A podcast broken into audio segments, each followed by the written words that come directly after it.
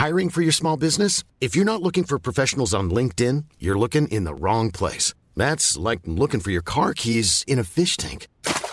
LinkedIn helps you hire professionals you can't find anywhere else, even those who aren't actively searching for a new job but might be open to the perfect role. In a given month, over 70% of LinkedIn users don't even visit other leading job sites. So start looking in the right place. With LinkedIn, you can hire professionals like a professional. Post your free job on linkedin.com slash people today. Bonsoir à tous et bonsoir à toutes. Bienvenue dans punchline. Ce soir sur CNews, le président Macron va donner une grande conférence de presse ce soir à 20h15. Qu'en attendez-vous? Nous vous avons posé la question. On verra qu'il y a quelques attentes et peut-être pas tant que ça finalement. En réalité, rien ne va sur le front du pouvoir d'achat, de la sécurité ou même de la natalité française. Peut-on relancer le quinquennat, redonner un bol d'air aux Français à une économie en une seule soirée? Y a-t-il une baguette magique qui est peut-être utilisée ce soir par le chef de l'État? On va en débattre. Je me doute des questions et des réponses à ces questions. On verra aussi qu'à l'Assemblée nationale, Gabriel Attal a répondu avec vigueur aux critiques de l'opposition, notamment concernant la constitution de son nouveau gouvernement.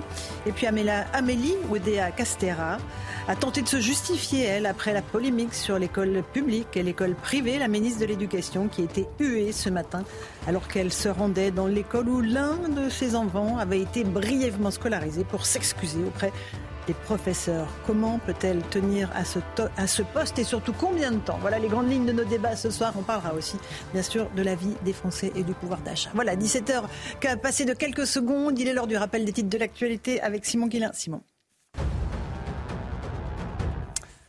Les bombardements israéliens sont très intenses aujourd'hui dans le sud de la bande de Gaza. 102 jours après le début de la guerre, Tsal annonce que la phase intensive des combats se rapproche de la fin actuellement. Des roquettes ont également été tirées dans la matinée depuis la bande de Gaza vers le sud d'Israël. Soyez très prudents, un tiers nord du pays se prépare un épisode de neige et de verglas jusqu'à jeudi. 18 départements sont déjà en vigilance orange, 34 le seront à partir de 22h ce soir. D'importants risques de verglas sont à noter, accompagnés par endroits de chute de neige. Et en Normandie, les bus scolaires ne circuleront pas ce mercredi. Et puis ce constat, la population française augmente encore, mais le nombre de bébés est au plus bas depuis 1946. En ce début d'année 2024, le pays compte 68,4 millions d'habitants, soit une nouvelle progression de 0,3% sur un an selon l'INSEE, Laurence. Simon Guillain, merci beaucoup pour le rappel des titres de l'actualité. Je pense qu'on a vu ce qui est important dans, dans, ce journal, la natalité, on fait plus de bébés, et le froid. Moi, j'ai peur que ce soit, ce soit plus le froid qui va intéresser les Français, le verglas, la neige, que les grandes paroles du président de la République. J'allais dire les équilibrations, mais non, je ne vais pas commencer comme ça. Louis Dragnel, bonjour. Bonsoir. Chef du service politique d'Europe Bonsoir. Rachel Canet, juriste. Bonsoir. bonsoir. Laurence. Alexandre Devecchio du Figaro. Euh, vous êtes euh, rédacteur en chef, je crois? C'est tout à fait. Vous serez à l'Élysée avec votre nepape ou pas ce non, soir? non, non, non, non. Je suis sûr que vous allez regarder quoi? je, je, suis rédacteur en chef débat idée, donc je, je vais laisser la politique aller à l'Élysée. Ce sera très bien comme ça. Sabrina Sociologue et essayiste. Bonsoir, Et Eric Revel, journaliste à Valeurs Actuelles Économie. Alors, il va y avoir toute une procession de journalistes qui va arriver à l'Élysée. Et malheureusement, 200 voilà. À 300. 200 à 300. Il y aura de la presse internationale, Louis Darnel aussi, évidemment, parce qu'ils sont intéressés de savoir ce que va dire notre président. Sur la situation au Proche-Orient, en Ukraine, et puis même euh, la place de la France dans le monde, parce que c'est des questions qu'on se pose. Et puis euh, l'Europe. La question de l'Afrique, la relation avec la Méditerranée. Alors, ça sera un troisième partie, si vous voulez, on peut raconter. Ah non, parce que c'est Florian Tardif qui nous Ah, attend à l'Élysée. alors, Non, le. Alors, si Bien vous sûr, lui piquez son, son papier, non, il ne va pas du tout apprécier. Florian, bonsoir. Vous êtes avec Laurent Seyaré. Euh, il fait déjà très froid Bonsoir, pendant la cour de l'Élysée. Qu'est-ce qui va se passer ce soir? Racontez-nous. Non. Non, il ne fait pas froid du tout, euh, Laurence. Euh, Justement, euh, Emmanuel Ma- Macron va, tenter de teaser un feu qui, meurt, celui de son action, une semaine après la nomination de, de Gabriel Attal, pour tenter de, redonner du souffle à ce second quinquennat qui semble s'enliser. Le chef de l'État va donc s'adonner, vous l'avez dit à l'instant, un exercice périlleux et rare, celui de la conférence de presse. Rare pourquoi? Tout simplement parce que la dernière grande conférence de presse qu'a donnée le, le président de la République, c'était en 2019, à l'époque pour, pour tenter de, clore cette séquence des, des Gilets jaunes. Il avait mené un grand débat national et avait ensuite donné euh, donc une grande conférence euh, de presse. Alors de quoi parlons-nous euh, ce soir? D'un échange avec la presse nationale et effectivement internationale, d'environ deux heures, peut-être plus. Vous connaissez tout comme moi le président de la République, avec premièrement un propos liminaire de ce dernier d'une quinzaine, vingtaine de minutes, et ensuite un échange donc avec la salle, des questions et des réponses de la part du président de la République, articulé autour de trois grandes thématiques la vie des Français, leur quotidien, la vie politique à l'international mais également la vie politique au national avec donc cette recomposition de, l'Assemblée nationale qui crée des difficultés. On en parle maintenant depuis les dernières élections législatives. Voilà beaucoup, beaucoup de questions et on attend beaucoup, beaucoup de réponses de la part du président de la République. On nous dit ici à l'Élysée qu'il devrait y avoir des, annonces de, la part de ce dernier sans qu'on nous précise pourquoi ils maintiennent, vous l'avez compris, le suspense. Espérons, merci Florian Tardif, on vous retrouvera tout à l'heure, espérons effectivement qu'il parle pour dire quelque chose, parce que s'il y a des annonces, tant mieux, parce qu'on ne va pas l'écouter pendant plus de deux heures. Alors j'avoue que nous serons, nous serons euh, euh, en délégation avec les journalistes de CNews euh, et aussi ceux d'Europe 1, nous serons à cette conférence de presse, parce que voilà, c'est important de poser des questions, à la fois pour représenter nos téléspectateurs et auditeurs, et puis voilà, pour représenter nos rédactions.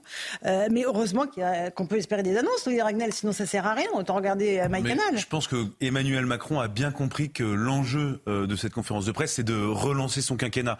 Euh, il sait aussi que euh, la première partie de son quinquennat avec Elisabeth Borne, globalement, s'est mal passée. Les Français n'en garderont jamais un, bon souvenir. Donc l'objectif, c'est d'effacer la séquence Borne et d'essayer d'imposer comme récit aux Français que son quinquennat commence maintenant avec Gabriel Attal. Et donc, d'où on sort l'idée dingue que ça fait quand même presque deux ans qu'il est au pouvoir et, que le quinquennat commence maintenant. Je suis d'où ça sort Mais je suis entièrement d'accord avec vous. D'autant plus qu'à l'automne, on sera déjà à la moitié du quinquennat, sachant que le président ne peut pas se représenter. En gros, en novembre prochain, on sera déjà dans la pré-campagne. Mais donc pour Emmanuel Macron, il, a, il a, tout intérêt. Là, c'est plus de la tactique et de la relation avec euh, les Français et les journalistes qui seront sur place. Euh, si globalement il ne dit rien, euh, tout le monde va arrêter de l'écouter. Donc il a plus bah non, tout le monde sera obligé. Il sera sur toutes les télés en même temps. Non mais oui, mais nous professionnellement, mais son bah enjeu. les Français aussi. Derrière, par-delà les journalistes, son enjeu c'est de toucher les Français. Et donc il y a fort à parier qu'il y aura des annonces qui vont être faites, qui seront à la fois un moyen de, de, parler aux gens et de les, de les garder captifs, et en même temps aussi d'expliquer ce qu'il va faire. C'est la question du cap, cher Laurence. oui, c'est le, ah, le cap. Mais bah, il a besoin, c'est la question la que tout le monde se pose. Des Français c'est la première partie, j'avoue que c'est celle qui m'intéresse le plus. L'international, évidemment, c'est euh, majeur. Mais la vie des Français, euh, Rachel Kahn, vous seriez dans ce, dans ce cénacle, hein, euh, la salle des fêtes de l'Élysée, qu'est-ce que vous demanderiez au président concernant la vie des Français? Sur quel thème vous iriez alors, moi, alors moi, j'irais sur la réparation de la société. On voit à quel point la société est fracturée et encore plus depuis le 7 mhm. octobre. Et forcément, et forcément, et dans tous les lieux, c'est-à-dire que ce soit les lieux publics, les institutions qui gèrent l'intérêt général, mais aussi dans la vie de tous les jours, on a une, fracture, des fractures de la société à tel point qu'on a le sentiment que qu'il y a des France, que nous ne parlons plus le même langage. Donc je pense qu'il y a un point essentiel aujourd'hui, c'est de réparer cette société. Mhm, effectivement. nous ne parlons plus le même langage, il y a des francs. Je note hein, pour les questions peut-être que je poserai au président. Mhm. Alexandre Devecchio, des annonces évidemment, mais les Français, est-ce que à quel point ils vont se sentir impliqués par ce que dit le président? Ça fait sept ans qu'il est au pouvoir. Si les choses avaient dû changer, elles auraient peut-être changé avant. Je suis pas sûr en plus qu'il va faire euh, énormément d'annonces. Moi, je pense qu'on est effectivement dans une forme de, de, de sitcom. On connaît la politique depuis longtemps. Euh, simplement, c'est la dernière saison de, de, la sitcom Emmanuel Macron. Euh, Emmanuel Macron s'est dit, pour bien finir, faut peut-être que j'ouvre la porte à quelqu'un pour renouveler un peu la série, qui est Gabriel Attal. Mais comme Emmanuel Macron aime bien être la star de la série, il se dit, oh là, mon successeur entre guillemets prend un peu trop la lumière il faut quand même que je, continue à exister. On est dans ce théâtre-là, pardonnez-moi de voir les choses par le bout, euh, de, le petit bout de la lorgnette, mais je crois qu'il y a de ça, que, qu'Emmanuel Macron ne supporte pas en réalité d'avoir un Premier ministre qui puisse lui faire de l'ombre. C'est pour ça qu'il avait jusqu'ici euh, choisi des profils euh, plutôt euh, euh, discret. mais là, il a choisi Gabriel Attal, donc ça, ça, vient vraiment en faux avec ce que vous dites. C'est un, profil plutôt jeune, plutôt brillant. Gabriel Attal n'est pas un profil discret. Il a du sens politique, il est jeune. Il, choisit voilà quelqu'un qui, pour le coup, mhm. il a besoin, qui lui redonne du souffle, mais il ne le supporte pas en fait. C'est un choix qui oh. était un peu il pas Et donc chasser le naturel et on revient au galop, c'est ce qu'on va voir ce soir. on verra. Sabrina, vous, si vous étiez dans la salle. Alors moi, si j'étais dans la salle, euh, je pense que de façon analogue à ce que dit Rachel, euh, je poserais le problème crucial de la civilisation et de l'identité française. Mhm. Je, je m'attendrais à ce qu'il euh, place réellement l'assimilation culturelle au centre du projet identitaire et au projet de la préservation de l'identité de la France. Et l'aphorisme de l'assimilation, il est en réalité le, le soubassement euh, à tout ce que peut ou ce que peuvent être réglés comme problèmes dans cette société, à savoir l'avènement d'une immigration de plus en plus délictogène, de plus en plus délinquentielle, de plus en plus criminelle, les conflits de civilisation en termes de mœurs, hein, de rapports d'égalité homme-femme. je lui demanderai de lever ou de briser l'omerta sur cet ethnotribalisme qui règne dans les quartiers, qui fait des, ravages. Je lui demanderai euh, de mettre à plat l'état de la justice des mineurs, qui est un réel problème et un réel danger pour la société. Je lui demanderai de porter une parole forte de notre pays à l'international, de valoriser notre pays à travers son patrimoine, sa langue, sa diplomatie et en même temps euh, ce qui la caractérise de son histoire, c'est-à-dire l'honneur, l'honneur de la France, l'honneur d'être français. Et comme disait Rachel tout à l'heure, effectivement, depuis le 7 octobre, notamment vis-à-vis de la montée contre la montée de l'antisémitisme, eh bien, cette fameuse phrase heureux euh, comme un, juif en mm. France, eh bien, elle, elle disparaît. Je demanderai au président de la République d'appliquer cette devise liberté, égalité, fraternité pour tous les Français, tous les enfants, tous les adultes, toutes les générations confondues, et qu'elles se sentent euh, français. Euh, dans notre pays pourvu qu'il soit protégé. On a deux intervieweuses de talent là. Je pense que vraiment, s'il y avait ces deux questions-là. Laïcité. La laïcité, bien évidemment. Bien, évidemment. C'est combat à, toutes les deux. Éric Revel. Bon, alors moi, je serais beaucoup plus terre à terre. Ben oui. Vous me connaissez, je suis beaucoup plus terre à terre. Je dirais, Monsieur le Président, euh, vous voulez baisser les impôts des Français. Vous mhm. savez que leur pouvoir d'achat est attaqué par une inflation qui a été galopante. Est-ce que vous trouvez que c'est bien raisonnable et bien logique d'augmenter de 10% leur facture d'électricité à partir du 1er février. Monsieur le Président, est-ce que vous engagez ce soir à ce que cette hausse qui ne taxe d'État n'ait pas lieu ni à partir du 1er février, ni jamais, parce que je rappelle quand même que la Creux qui régule les tarifs, mhm, mhm. elle revient deux fois par an. C'est-à-dire que là, vous avez 10% potentiel le 1er février, et puis il y aura peut-être une hausse en juillet et en août, puisque la Creux euh, donne ses tarifs deux fois par an sur le coût de l'électricité. Donc, Monsieur le Président, je suis sûr que vous, voulez favoriser les classes mm. moyennes, eh bien faites un geste concret et dites Dites-nous ce soir que cette taxe n'aura pas lieu. Ça ne va pas faire plaisir à Bruno Le Maire, évidemment, qui devra chercher des recettes ailleurs. Combien de milliards d'euros, ça, à peu près, Eric? Je fais mes fiches hein, en même temps, je vous le dis, je fais mes fiches. Oui, oui, euh, bah, non, non, j'ai aucune idée, mais, mais ces 10%-là, ça paraît tellement à contre-courant. Mhm. C'est une mesure qui a été prise euh, avant. Enfin, comment il peut à la fois dire euh, qu'il va protéger le pouvoir d'achat des classes moyennes? Je rappelle que les classes moyennes, c'est le mot que Gabriel Attal ne cesse d'évoquer dès qu'il va sur le terrain et qu'il a une priorité. Donc, concrètement, faites un geste pour les classes moyennes et refuser cette hausse de 10%. C'est pas dû au coût de l'électricité, c'est une taxe. C'est pas, parce que l'électricité coûte cher. Non, non, le prix de l'électricité a plutôt baissé, disons stable. Non, non, c'est une taxe d'État, comme on en avait rajouté une avant le déclenchement du mouvement des Gilets jaunes. Monsieur le Président, je vous rappelle que parfois les gens vont dans la rue pour moins que ça. Donc le pays est tellement fragmenté aujourd'hui. Mhm. Faites ce geste-là. Mais Eric Revel a raison.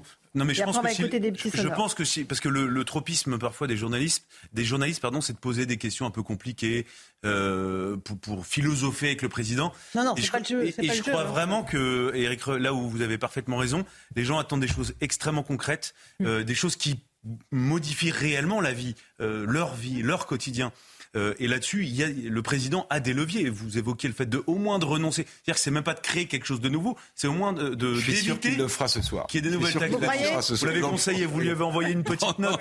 non, non, mais, mais non, mais je pense qu'il faut, il faut que ce soit évidemment, Et vous savez, en termes il faut que ce soit basique sur tous les sujets. C'est-à-dire, je pense qu'effectivement sur le terrain économique, euh, il faut que ce soit simple, que tout le monde comprenne et que vraiment ce soit percutant dans la vie de chacun. Euh, vraiment, on voit le changement.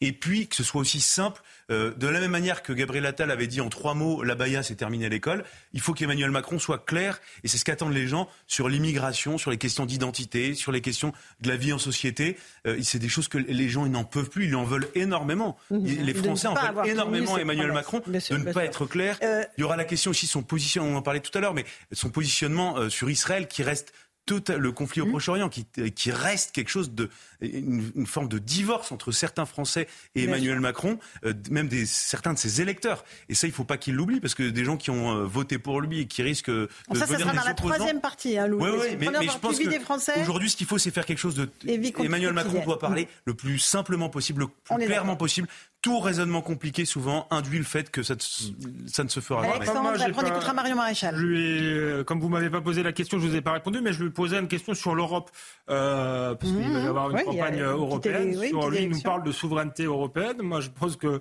euh, ça n'existe pas, à part si on, on, fait un basculement dans le fédéralisme européen. Et ce qui serait bien, c'est qu'il y a la, la, la, souveraineté pour la France, notamment s'il veut résoudre un certain nombre de questions d'immigration.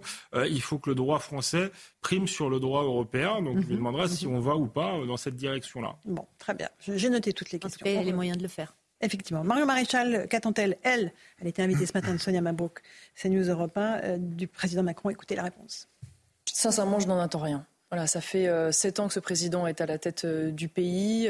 nous avons vu différents gouvernements. Si j'avais dû attendre quelque chose, c'était au moment du remaniement, éventuellement. Sauf que ce que je constate, pour ne prendre qu'un des exemples, c'est qu'au moment même où étaient sortis les chiffres de l'insécurité qui démontraient que depuis 2016, donc depuis l'arrivée quasiment d'Emmanuel Macron au pouvoir, nous avions une explosion de la violence et de la criminalité dans notre pays. Hein. Je rappelle quand même plus 140% de violences sexuelles, plus 31% d'homicides, plus 68% de coups et blessures volontaires. Eh bien, le lendemain de ces chiffres qui ont été d'ailleurs totalement occultés par le remaniement, sont reconduits à leur poste à la fois Gérald Darmanin, ministre de l'Intérieur, et euh, M. Dupont-Moretti, ministre de la Justice, qui sont tous les deux co-responsables euh, du fait de leur inaction ou de leur mauvais choix de cette situation compris qu'elle n'attend pas grand-chose. Pareil pour les Républicains. Euh, les, partis politiques sont plutôt critiques et c'est normal. On entendra tout à l'heure les, les chicayas à l'Assemblée euh, euh, auprès de Gabriel Attal. C'est normal que les oppositions soient dans, leur, dans le rôle, Louis. mais ils regardent tous la télé soir. Hein. Mais les oppositions s'opposent, enfin, par, par hmm. principe. Pas tous. Oui, alors parfois c'est pas très clair, mais, mais que, que des partis d'opposition disent qu'ils n'attendent rien ou alors qu'ils sont très sceptiques, parce que euh, ils ont aussi euh, une mémoire. Euh, et la relation qu'ils ont avec Emmanuel Macron fait qu'il y, y, a eu beaucoup d'espoirs qui ont été nourris autour de conférences de presse, de rendez-vous avec la nation, et avec beaucoup de déceptions euh, ensuite. Et ça, c'est pas quelque chose de nouveau. Et je pense que, d'ailleurs, ce que, ce que reprochent euh, les oppositions à Emmanuel Macron, c'est quelque chose que les Français aussi reprochent à Emmanuel Macron. Donc tout ça, est, c'est pas uniquement du jeu politique. Bon, on en reparlera. J'aimerais juste qu'on s'intéresse au cas de la ministre de l'Éducation nationale, qui s'appelle Amélie Oudéa-Castera, qui, vous le savez, a créé la polémique depuis quasiment le premier jour de sa nomination, en évoquant la scolarisation dans le privé de ses enfants. Elle n'arrête pas de tenter de se rattraper euh, en s'excusant auprès des profs euh, du public qu'elle a euh, froissé en évoquant un grand nombre d'heures non remplacées dans le public. on va voir et écouter son arrivée ce matin dans une petite école, l'école Littré, dans laquelle elle, avait, scolarisé dans un premier temps son enfant. Et puis après, on verra, on va l'entendre se justifier à l'Assemblée.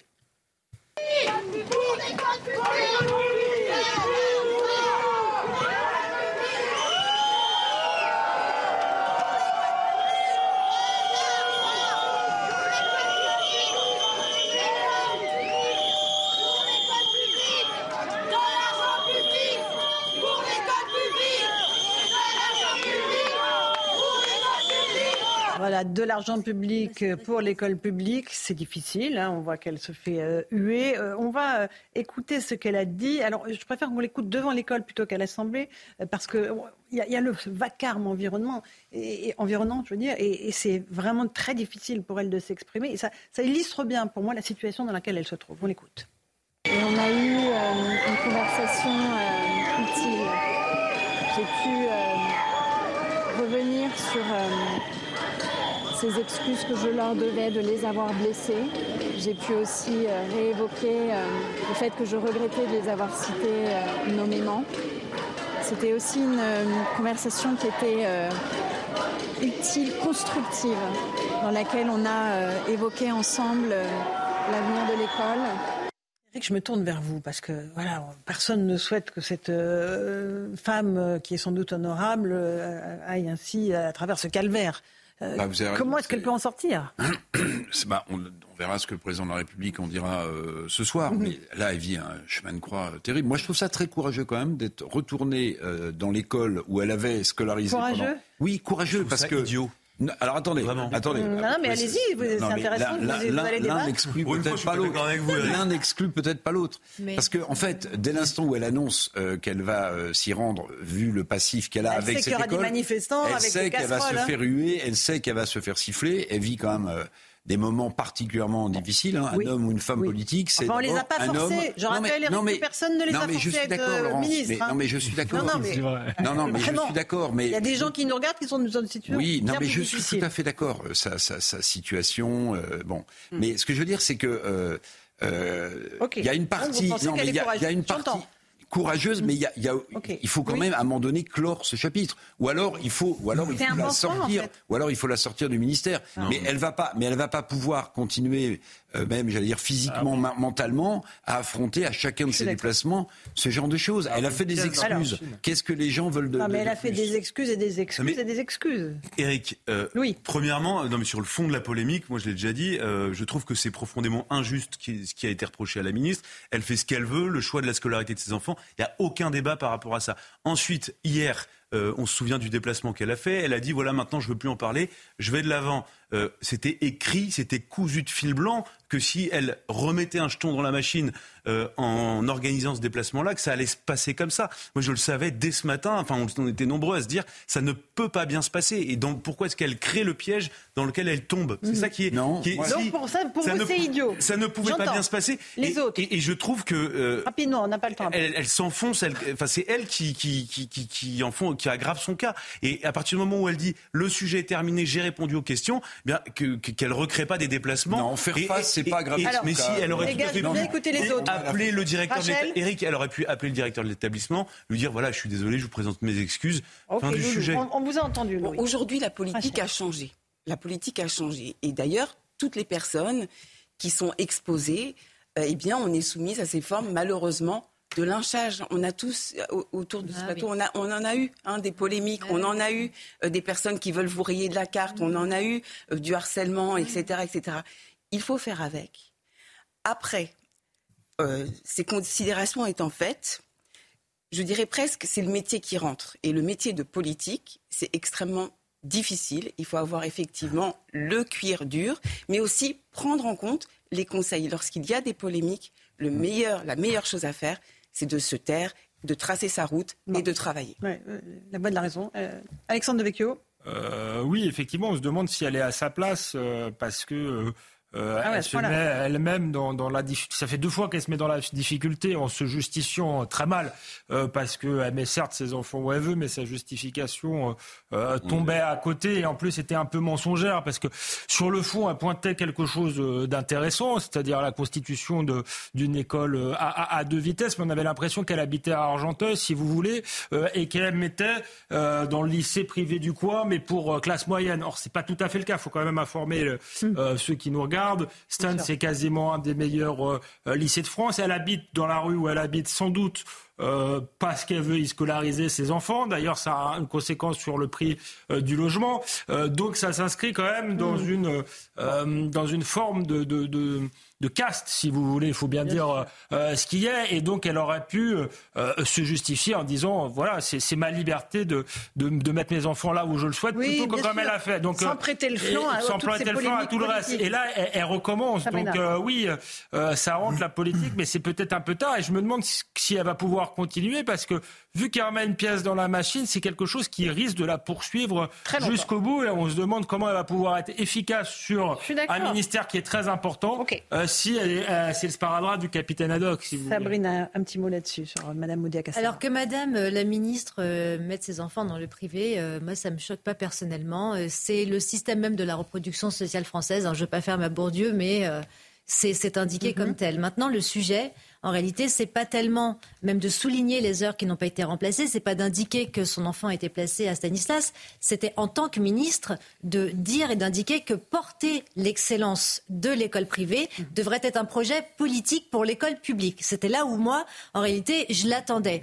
Après, euh, comme dit euh, euh, Rachel, effectivement, c'est une grave erreur de communication que de revenir sur entre guillemets la terre brûlée où tout a commencé à, finalement à, à s'enflammer. Donc je trouve pas ça tellement stratégique. Maintenant, je trouve et je pense que la ministre tout comme ces, corporations de mm. syndicats et de professeurs, devraient plutôt s'interroger sur les professeurs qui sont assassinés dans nos écoles, hein, ah, de Madame euh, la professeure d'espagnol à Saint-Jean-de-Luz à Dominique Bernard en passant par euh, Samuel Paty, à l'offensive islamiste, il y a encore les chiffres de l'IFOP qui le montrent de mai 2023, où 47% des professeurs s'autocensurent. Il y a la problématique du harcèlement scolaire, il y a la problématique de la chute euh, de la France dans les classements Teams et PISA. Enfin voilà, ça, en fait, ce sont des vraies problématiques de l'école publique qui devraient agréger à la fois la ministre ainsi que les enseignants et leurs syndicats. On fait une petite pas simplement la problématique des enfants qui scolarisés. On se retrouve dans un instant dans Punchline sur CNews. On parlera de la vie des gens, la vie des Français. Euh, le pouvoir d'achat, cette fameuse hausse sur l'électricité, et puis la natalité aussi. Elle s'effondre dans notre pays. On en parle dans un instant, à tout de suite. 17h30, on se retrouve en direct dans Punchline sur CNews, le rappel des titres de l'actualité avec Simon Guillain. Simon.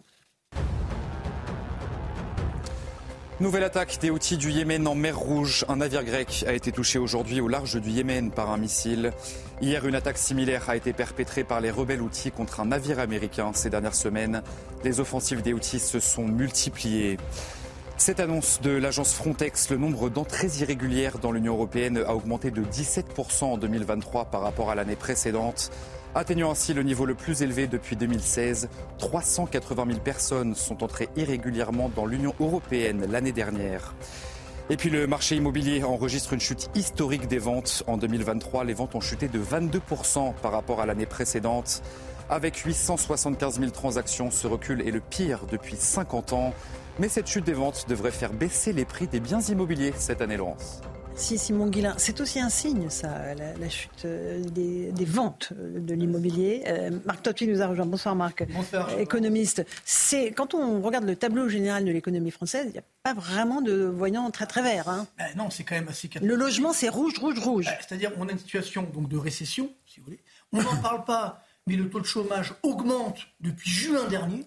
C'est vrai que c'est quand même assez anormal, parce que normalement, on a la récession, et six mois après, le chômage augmente. Là, le chômage a augmenté avant même l'arrivée de la récession, donc ça veut dire qu'elle était peut-être déjà là, mais on la voyait pas. L'inflation, on nous dit oui, ça baisse, ça fait trois ans qu'on nous dit qu'elle baisse. Finalement, bah là, on a vu les chiffres du mois de décembre, ça mmh. repart à la hausse, notamment dans l'alimentation. C'est assez incroyable, une augmentation de plus de 7% sur un an. Euh, donc, et ça ne baisse toujours pas. C'est-à-dire que depuis le début 2021, euh, on va regarder, on est sur une hausse, qui disent que ça une hausse de 22%. Et donc, vous l'avez dit, effectivement, la baisse des prix de l'immobilier, ça, ça fait très mal, si vous voulez, parce que même si vous vendez pas votre bien, vous vous sentez appauvri. Vous dites, tiens, bah, j'ai un bien, j'ai acheté un bien immobilier. pour ceux qui ont la chance d'avoir un bien. Pour ceux qui ont la chance d'en avoir, bien sûr. je, le euh, souhaite évidemment à tous les euh, Français. Mais c'est vrai que, mais, mais d'ailleurs, il faut savoir que c'est un, je dirais, c'est un, objectif de vie. On, on, ah, enseigne pas. C'est le rêve français. Mais oui, non, non, c'est un rêve tout court. C'est-à-dire qu'aujourd'hui, euh, il faut savoir que toutes les enquêtes et les études le montrent. C'est-à-dire que la meilleure protection contre la pauvreté, notamment au troisième âge, c'est quand on dispose de son, sa résidence principale le, plus gros, le, la plus grande, le, risque de tomber en pauvreté, c'est justement quand vous ne détenez pas votre résidence principale. Donc là, c'est évidemment hmm. particulièrement dangereux. Mais si on voit sur ce qui se passe aujourd'hui, comme les taux d'intérêt, je vous rappelle, parce que c'est ça l'origine, hein, comme les taux d'intérêt ont beaucoup augmenté l'année dernière, pourquoi? Hmm. Parce qu'on a laissé filer l'inflation. Hein, encore une fois, il faut remonter à quelques années avant. Donc, comme on a laissé filer l'inflation, il fallait ensuite réagir. Donc, les taux d'intérêt ont augmenté. Et donc, ce qui a cassé, évidemment, le, crédit, l'investissement, le logement. Et maintenant, malheureusement, comme les prix baissent, ce qu'on appelle un effet de richesse négatif, c'est-à-dire que même si vous ne vendez pas, vous vous sentez appauvri. Tiens, vous disiez, ben, mon appartement, il valait tant. Finalement, c'est pas le cas. Donc, ben, euh, je suis quand même appauvri, finalement, ben, pour ma descendance, pour même pour moi-même tout court. Donc, ça, c'est très dangereux d'un point de vue psychologique. D'ailleurs, je m'en arrête là, mais euh, si on voit les indicateurs de confiance euh, des ménages, des, industriels, des chefs d'entreprise au sens large, c'est également extrêmement bas. Donc oui, c'est pas l'euphorie, ça c'est clair. Eric, un petit mot, puis après on va écouter quelqu'un de la grande distribution. économique euh, actuelle est totalement incohérente, et Marc Toitier a raison de le souligner. On parle des classes moyennes, hein, on fait que d'en mmh. parler. Mais vous savez qu'il manque 2 millions de logements sociaux dans ce pays. 2 millions de logements sociaux. Il y a des gens qui attendent. Euh, pourquoi est-ce qu'il y a moins d'apprentis Il n'y a jamais eu autant de logements vacants aujourd'hui dans notre pays aussi. Pourquoi est-ce qu'il y a moins d'apprentis euh, aussi Parce que les patrons qui veulent des apprentis n'arrivent pas à les loger. Enfin, tout est, tout est là. Et la crise du logement, c'est vraiment une bombe sociale de grande ampleur. Et on dit que le président de la République ne s'intéresse pas ah, à cette crise. Donc posez-lui la question. On verra. Il y a beaucoup de choses. Attention sur le logement, parce qu'il y a aussi la compétence des communes sur les logements sociaux, qui préfèrent payer euh, certaines d'entre elles. Certaines d'entre elles qui, qui préfèrent payer. Pas avoir, euh, oui, oui, mais Rachel, si vous n'avez pas de foncier ou si euh, vous ne délivrez pas de permis de construire, vous pouvez payer ou pas. La, la responsabilité est partagée. le, la construction est à l'arrêt. c'est ça le, le, le, point clé, il est parce qu'en fait, qu'on ait une crise immobilière, c'est-à-dire que les prix des logements anciens baissent, bon, ça peut arriver. Mais là, c'est le neuf également qui est concerné. Et là, au-delà de cette crise immobilière, il y a des emplois derrière. Il y a 300 000 emplois mmh. menacés. Alors, vous vous rendez compte? Donc, ça veut dire le chômage qui risque encore d'augmenter. Marc, euh, écoutons euh, Dominique Schencher de Systému. Il était l'invité euh, ce matin d'une autre antenne. Et il a annoncé qu'il y aurait une stabilité des prix. Alors, Globalement, le mot d'ordre Globalement, le mot d'ordre ce matin, c'est on arrive à la sortie de cette première euh, campagne à une stabilité des prix. Voilà. Donc, il y aura quelques baisses, Globalement, c'est une stabilité. Il y a des contraintes extrêmement fortes sur les entreprises. On a essayé de les traiter avec euh, discernement et particulièrement là, s'agissant euh, de PME. On a toujours dit, moi j'ai toujours dit qu'on ne reviendrait pas au prix euh, d'avant la guerre en Ukraine. C'est le cas quand j'annonce une stabilité. Mais par contre, on peut aussi dire, et je, viens de vous le dire, qu'il y aura des baisses de prix là où les matières premières ont baissé. Alors, il y en aura beaucoup, euh, Marc Encore une fois, bon, je ne parle pas pour, euh, pour lui, hein, mais globalement, il y a quand même une grande arnaque. C'est-à-dire que euh, les prix de, de l'alimentation en France, depuis début 2021, ont augmenté de 22%. Alors, quand les prix des matières premières ont augmenté, on voulait bien croire, mais maintenant, c'est en train de baisser. Il n'y a pas de répercussion à l'issue du mois de décembre, ça continue d'augmenter. Je vais vous donner un exemple. Vous savez quel est le bien dont le prix augmente le plus en France aujourd'hui? Ça fait six mois que ça dure. Hein. C'est le sucre. Bon, on va dire c'est pas bon pour la santé, mais bon, c'est mm. quand même le sucre. Mm. Et là, c'est vrai que les prix du sucre ont explosé donc en 2021-2022. Et là, depuis trois mois, tenez-vous bien, les prix du sucre, les cours mondiaux du sucre ont chuté de 30%. C'est beaucoup. de, combien ça baisse pas de combien ont baissé les prix du sucre depuis en France?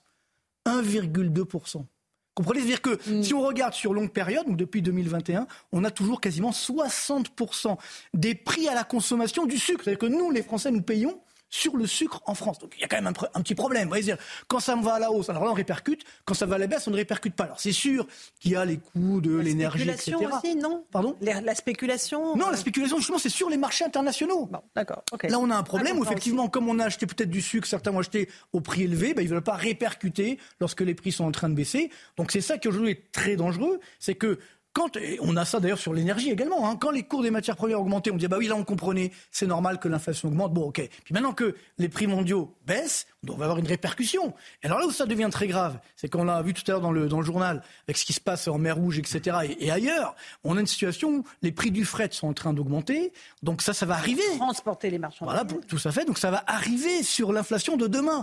Donc quand on nous dit aujourd'hui que ça y est, l'inflation est enterrée, etc. Je dis, soyons extrêmement prudents et malheureusement, c'est sûr qu'un jour les prix vont baisser. Alors on ne reviendra pas bien sûr au niveau de 2021 ou 2022, mais pourquoi les prix vont baisser? Parce que justement ils ont tellement augmenté que ça va casser l'activité économique donc il y aura cette récession, la baisse de la consommation, et là les prix vont baisser parce que justement, ben, faute de combattants, le combat c'est ça. C'est-à-dire que globalement on ne peut plus acheter, donc les prix commencent à baisser. Donc ça ne sera pas une bonne nouvelle cette baisse, cette baisse des prix. Ça sera parce qu'il y a une récession qui est en train de s'installer malheureusement en France et en Europe. Vous nous donnez rarement des bonnes nouvelles quand même. Si, si, non, mais il y a des bonnes nouvelles, euh, ça, ça peut arriver. Moi j'aimerais bien en donner, mais si vous voulez, mais vous, vous me posez la question sur euh, l'inflation. Ben voilà, je, vous dis la réalité. J'aimerais qu'on écoute Gabriel Attal, nouveau euh, chef du gouvernement, qui a fait ses débuts à l'Assemblée nationale en tant que Premier ministre, bien sûr. il notamment sur les classes moyenne. Parce que vous savez qu'il a dit depuis le début que c'était vraiment là-dessus qu'il allait essayer d'avoir, de, trouver des solutions pour aider le pouvoir d'achat euh, des classes moyennes. Écoutez ce qu'il a dit. Quand j'ai été nommé euh, Premier ministre, j'ai eu l'occasion d'indiquer quelles étaient mes grandes priorités. Oui, comme vous, je veux agir pour tous ces, Français qui sont toujours au rendez-vous de leurs responsabilités, qui travaillent tous les jours, qui bien souvent se trouvent un peu trop au-dessus pour bénéficier des aides sociales et pas suffisamment haut pour s'en sortir tout seul. C'est à cette France-là, oui, que je veux m'adresser aussi et les accompagner. C'est cette France des classes moyennes, Louis de Ragnel, euh, qui, est vraiment au cœur des préoccupations visiblement du nouveau euh, Premier ministre. Oui, et puis, il décrit surtout une classe moyenne qui n'est plus classe moyenne, en fait, qui, est en train d'être une sous-classe moyenne, absolument, qui se paupérise. Ce qui est intéressant après dans le discours, c'est que c'est un discours qu'on entendait beaucoup à droite. Euh, ah avec les effets de seuil, ceux qui gagnent trop d'argent pour euh, bénéficier des aides ou pas assez. Euh, et donc c'est des discours qu'on a beaucoup. On attend le travailler plus pour gagner plus et on y sera. Mais, ah on sera mais, on voit, mais il a déjà dit, hein, Gabriel Attal, travailler plus pour gagner plus. Mais on, voit qu'il veut répondre voilà et montrer qu'il se préoccupe vraiment de la, de, de, de la question du, du, vrai pouvoir d'achat quoi des, des, gens et que ce soit sonnant et trébuchant. Et aussi, et je pense que c'est une, une, forme de répondre à, à la France qui doute parce qu'il y, y, a énormément de Français qui ne font plus confiance dans les politiques, qui n'ont plus confiance dans ce qui est annoncé, dans ce qui est promis. Et Gabriel Attal a bien conscience du fait qu'il mm. euh, va falloir qu'il apporte par des preuves euh, la sincérité de son discours. En tout cas, on attendra que le président y parle ce soir. Bien sûr, et puis on attendra aussi euh, donc le 30 janvier le, le, discours du Premier ministre. Politique générale. Le politique général, mais juste sur les classes moyennes, ce que mm. veulent aussi les Français. Parmi les questions qu'on pourrait mm. poser, pardonnez-moi, j'ai l'esprit un peu en escalier, mais euh, ces classes moyennes souffrent, elles se lèvent tôt, elles payent des impôts, mhm. elles n'ont souvent pas le droit aux fameuses aides parce qu'elles sont hors barème ou justes. Mais il y a un problème aussi de service public. Comment se fait-il qu'avec le, montant d'impôts qu'on paye dans bah ce pays, alors pour les classes moyennes, mais pour mhm. tout le monde, comment se fait-il qu'on ait des services publics aussi délabrés, Monsieur le Président? Aussi délabré. Et là, on parle éducation mais bien sûr, on parle mais bien sûr, hôpital, mais bien sûr. on parle mais où va l'argent Toutes les grandes administrations. C'est même pire que ça. si vous hmm. regardez hein, l'augmentation de la dette publique, parce que ça sert normalement à ça. Ah, ah c'est vrai. Le moment dette publique de Marc Toiti. Depuis 2020, la dette publique française a augmenté de 713 milliards d'euros. Vous vous rendez compte? Sur la même période, le PIB français augmenté de l'inflation, c'est-à-dire qu'on appelle en valeur, donc euh, ça, ça, on triche un peu, a augmenté de 325 milliards. Il manque 400 milliards. C'est ça le problème, c'est que globalement, si on je dis ma dette publique, mes dépenses publiques augmentent de façon formidable, très bien, mais euh, si en plus ces services ne sont pas là, les services publics ne sont pas à la hauteur, c'est bien qu'il y ait effectivement ce problème. Donc ce n'est pas un problème de moyens ou de quantité de moyens, mais d'allocation de ces moyens. C'est-à-dire que l'argent est là, mais il est mal alloué malheureusement, ce qu'on appelle le millefeuille bah, L'hôpital et l'école, c'est ça. Hein. Il n'y a jamais eu autant d'argent qui ont été alloués. Il y a eu un Ségur mmh. de la santé. Et, mais moi, ce que je comprends aussi, c'est qu'il y a eu très peu d'enseignements qui ont été tirés, par exemple, de vous la crise. Vous êtes allé aux urgences récemment Vous avez vu le Ségur de la santé?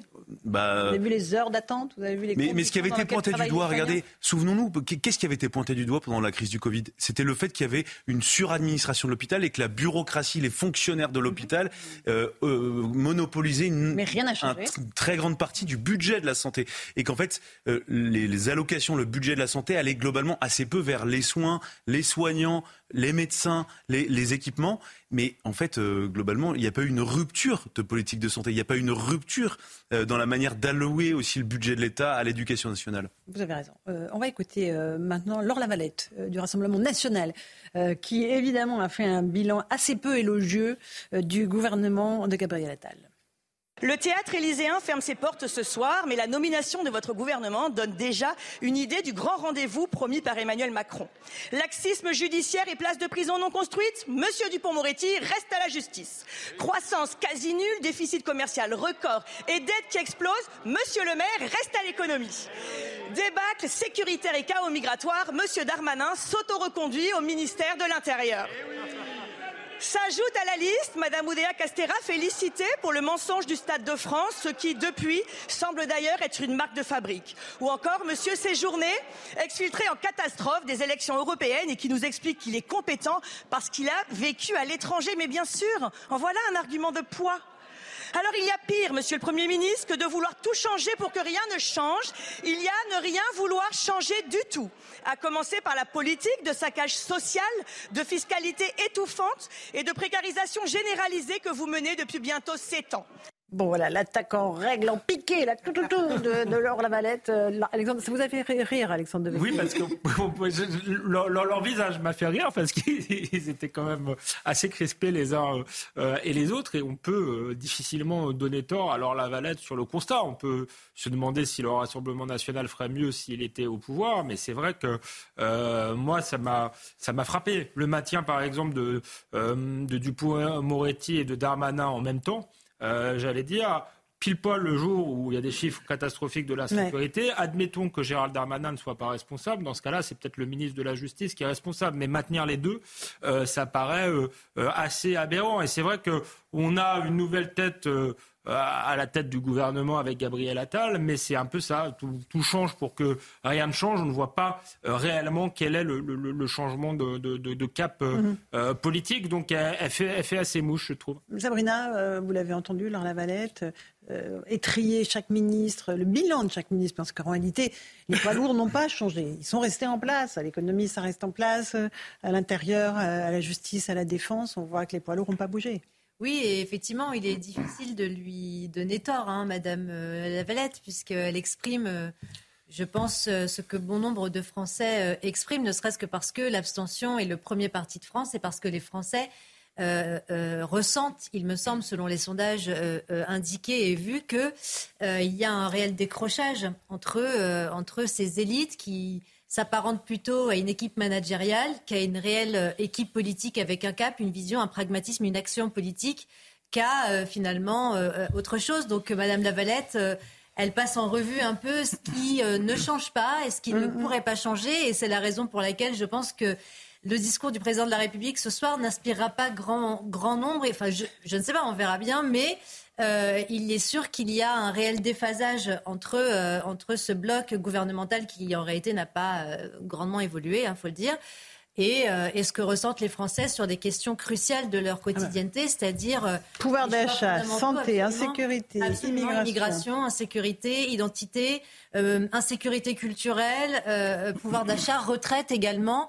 Euh, service public en décrépitude, on l'a signalé tout à l'heure, c'est-à-dire cette question euh, récurrente de où va notre argent, alors qu'effectivement on sait que la France est le, la championne d'Europe des prélèvements obligatoires. Donc c'est tout ça n'est pas euh, mis en exergue, ou alors c'est indiqué avec un, langage des aphorismes politiques sans être compris par les Français, parce qu'il n'y a pas de mesures conséquentes qui sont sont prises d'effet, donc et suivies d'effet. Donc Marc? Oui, moi je trouve que c'est assez dangereux. Habituellement on, fait, du, jeune avec du vieux, là on fait du vieux avec du jeune.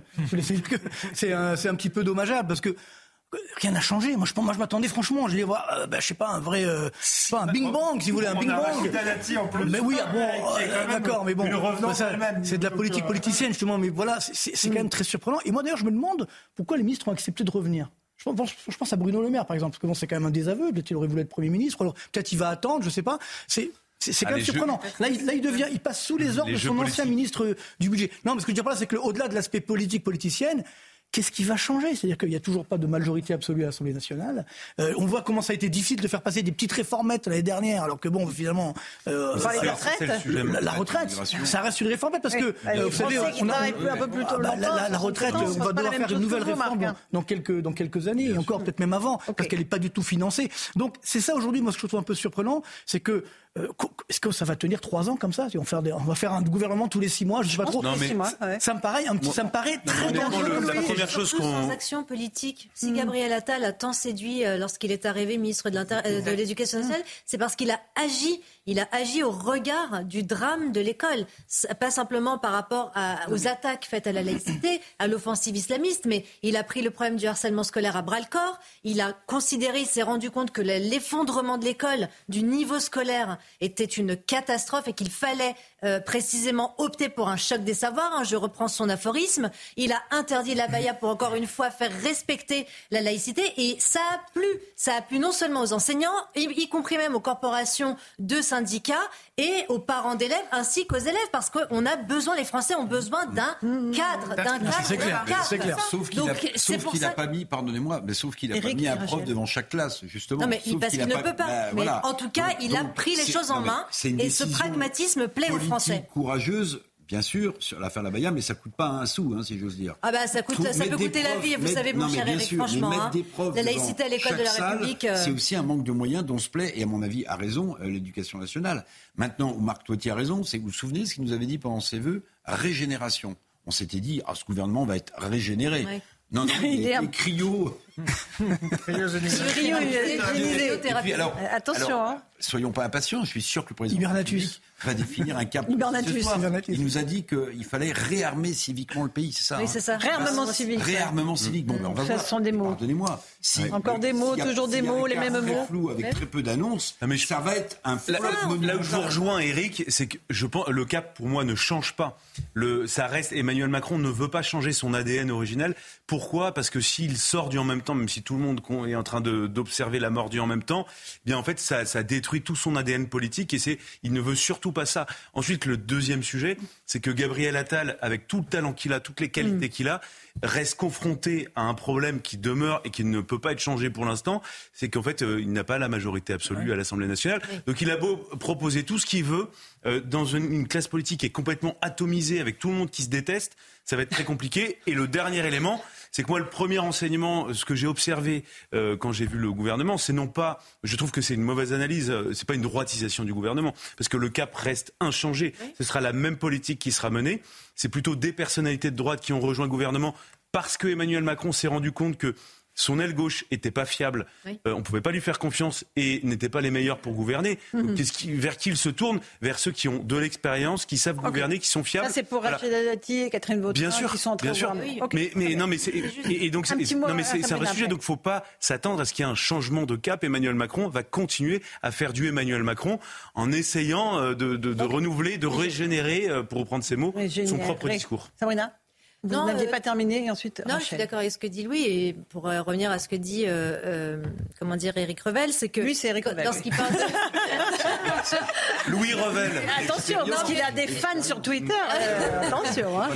Non, mais les, les aphorismes et les, les, grands paradigmes comme ça qui sont exposés dans des discours, c'est très beau. Je veux dire, c'est réconfortant, même ça, ça, ça, rassure les consciences collectives d'entendre parler de réarmement civique. Mais encore une fois, le cap d'Emmanuel Macron, c'est toujours malheureusement cette perversion dans l'action politique avec lui en même temps sur des sujets malheureusement qu'ils ne peuvent pas accepter en même temps. Je parle du pouvoir d'achat, je parle de l'immigration, je parle euh, de, de l'islamisation, je parle Parce que de, tout en fait. Exactement, de, quasiment, exactement tous les sujets qui concernent la quotidienneté des Français. Donc encore une fois, le macronisme, c'est très subtil en termes d'action politique, de tactique, etc. Pardon, de tactique et d'essayer d'agréger des voix ou des symboles, comme vous le disiez, ou de personnes expérimentées qui vont donner du poids et de l'ascendance hmm. sur une politique gouvernementale. Mais en même temps, c'est très pervers en termes d'action politique parce qu'il n'y a pas de cap, pas de vision, pas de pragmatisme, donc un irréalisme.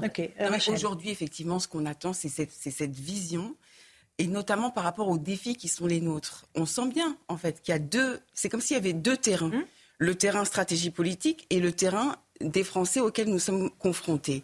Et en fait, tout à l'heure, on parlait, enfin, je parlais de la réparation de la société, mais en réalité, il faut réparer le Parlement. La première étape, c'est celle-là. Et c'est-à-dire que d'avoir, non, mais je sais, mais justement, mais d'avoir justement, oui, mais d'avoir, oui, mais d'avoir sur la Baïa, c'est ce qui s'est passé. C'est-à-dire qu'en réalité, on a, oui, mais oui, oui, mais pas par le Parlement. Non, non, pas. En tout cas, c'est d'avoir des objectifs qui soient partagés par les, Français et, donc par nos représentants. Évidemment, et validé par le Parlement. Mauvais, hein. Et notamment sur les questions de citoyenneté. Bah oui, mais un tout petit moment. Un tout petit parce qu'il y a un élément très important qui, à mon avis, est la clé, c'est le chômage. C'est-à-dire que jusqu'à présent, ça a tenu parce que le chômage a quand même globalement un petit peu baissé. Euh, là, il commence à augmenter, mais ça reste encore limité. Là, néanmoins, ça, risque d'augmenter assez fortement. Donc là, beaucoup de Français qui étaient justement à la limite, si vous voulez, hein, sur la, corde raide, ils risquent de, plonger. Là, pour le coup, mm. c'est toute cette classe moyenne qui malheureusement s'appauvrit. Elle est en train de tomber, malheureusement. et, donc, c'est ça, c'est une classe qui est appauvrie. Et si, a fortiori, le chômage est en train d'augmenter, donc là, je, ne sais pas comment on va trouver effectivement cette adhésion. Allez, euh, qui évidemment Petite pause, on se retrouve dans un instant dans Punchline sur CNews et sur Europe 1. On évoquera à nouveau euh, ce que va nous dire le président de la République euh, ce choc, cette, ce réarmement civique dont il va nous parler. A tout de suite dans Punchline. Bonsoir à toutes. Bienvenue dans Punchline ce soir sur CNews et sur Europe 1. Le président a un message pour vous. Oui, pour vous, chers amis qui m'écoutez ce soir à la télé et à la radio. Que va-t-il vous dire ce soir à 20h15, ressuscitant au passage l'ORTF dont vous reconnaissez la musique, puisque six chaînes de télévision vont diffuser sa conférence de presse? Alors que va nous dire Emmanuel Macron? Eh bien, qu'il a enfin compris compris à quel point les problèmes de pouvoir d'achat pèsent sur vos fins de mois et donc il a décidé de ne pas augmenter l'électricité de 10% au mois de février et de baisser toutes les taxes qui pèsent sur le travail. Compris aussi que vous n'en pouviez plus de l'insécurité qui vous fait trembler quand vous ou vos enfants descendez dans la rue. Tolérance zéro, va-t-il annoncer Pas d'excuses pour les délinquants. La justice passera, dure et inflexible comme les tables de la loi. Compris que la France est une passoire avec plus de 300 000 migrants qui entrent sur notre sol chaque année de façon illégale, que le droit d'asile est dévoyé, qu'il y a urgence à reprendre le contrôle de nos frontières. Alors, il a décidé de vous consulter, de faire un référendum sur la question de l'immigration, après avoir modifié la Constitution, parce que, pour lui, la loi votée par le Parlement, ça ne suffit pas. Il a décidé aussi le retour du septennat, parce que 5 ans, ça ne suffit pas. Mais attention, pas pour lui, pour celui qui lui succédera compris enfin que vous ne faisiez plus d'enfants et que la natalité française était en chute libre. Alors il a décidé de relancer une grande politique de la famille pour redonner foi en notre beau pays. Vous l'aurez compris, nous serions tous très surpris de l'entendre s'exprimer ainsi ce soir, tant le huitième président de la cinquième République nous a habitués au en même temps. Alors s'il nous dit qu'il a compris, à nous de voir si nous allons le comprendre. On en débat ce soir dans Punchline.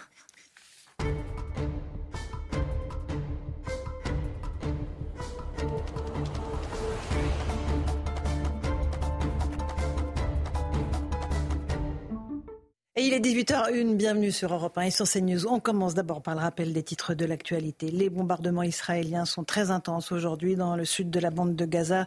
102 jours après le début de la guerre, Tzal annonce que la phase intensive des combats se rapproche de la fin. Des roquettes ont également été tirées dans la matinée depuis la bande de Gaza vers le sud d'Israël, sans faire de blessés.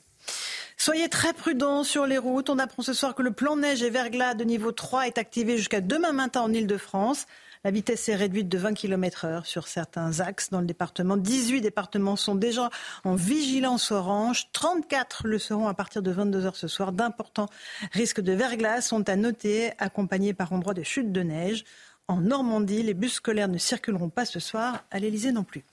Et puis ce constat, la population française augmente encore, mais le nombre de bébés est au plus bas depuis 1946. En ce début d'année 2024, le pays compte 68,4 millions d'habitants. C'est une nouvelle progression de 0,3% sur un an, selon l'INSEE.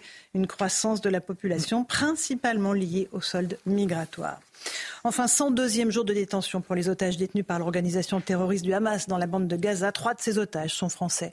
Ils se nomment Ofer, Orion et Oad. Nous pensons à tous ces otages ce soir et à leurs familles. Nous demandons une nouvelle fois leur libération immédiate et sans condition. Voilà pour l'actualité. Euh, en plateau pour évoquer cette prise de parole du président Macron. Vous avez reconnu ce générique de l'ORTF qu'on a diffusé. Je vais demander à, David Poujol, qui est origine, de le remettre parce que je suis sûr que ça rappelle à nos auditeurs et à nos téléspectateurs de grands souvenirs. Vous n'étiez pas né, Louis de Ragnel, qui est chef du service politique d'Europe 1 qui est non, là. Mais je le connaissais, le générique. Vous le connaissiez? Mais oui. Ah, mais... Bon, on est avec Rachel Kahn. Bonsoir Rachel. Marc Toiti est là. Bonsoir, Marc. Alexandre Devecchio du Figaro. Bonsoir. L'immense Catherine Ney d'Europe 1. Bonsoir Catherine. Et Eric Revel, journaliste à Valeurs Actuelles. Alors qu'est-ce qu'on attend de cette prise de parole du président Macron On va se poser la question. On va aller dans un instant à l'Elysée. J'adore ce générique. Vraiment, je crois qu'on va le garder sur Punchline tout le temps. Hein, mais, euh, mais d'abord, j'aimerais qu'on pose la question aux Français. Qu'est-ce que vous attendez du président Macron? Écoutez les réponses. Il y a beaucoup de sujets qui tournent autour ben, de l'augmentation des salaires due à l'inflation et, euh, et ça serait potentiellement un sujet qui serait intéressant. Il faudrait aussi des, en ce début d'année peut-être de, des messages aussi qui rassemblent, éviter les divisions. Euh, au niveau des ministres, on a eu une ribambelle de ministres qui sont passés. Aujourd'hui, on ne sait pas euh, qui fait quoi. Des ministres avec des trucs étendus impressionnants. Dans les conditions dans lesquelles on vit aujourd'hui, il y a énormément de de choses sur lesquelles je pense qu'on a baissé un peu les bras, quoi. Donc on attend. Non, moi personnellement, en tout cas, j'attends, j'attends pas grand chose. Pas grand-chose, grand-chose. Florian Tardif avec Laurent Larrier à l'Élysée. Il y aura trois grandes parties dans la prise de parole du président ce soir. C'est cela, Florian oui, trois grandes parties. Et euh, le fait est que Emmanuel Macron, vous l'avez compris, souhaitait euh, s'adresser à un maximum de Français.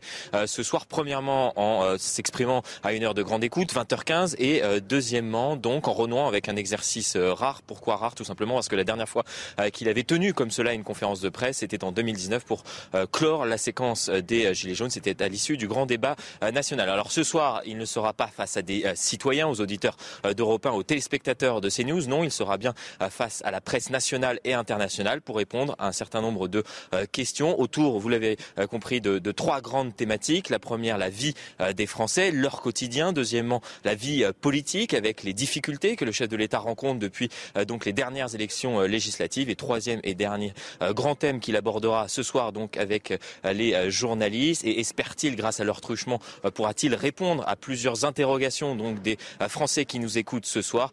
Ce, ce dernier thème sera consacré donc donc à l'actualité internationale. Et il y aura, Laurence, des annonces ce soir. C'est ce qu'on nous promet dans l'entourage du président de la République. Sans nous en dire plus, rendez-vous à 20h15, vous l'avez compris. Merci Florian. On sera au rendez-vous. Catherine Ney est avec nous.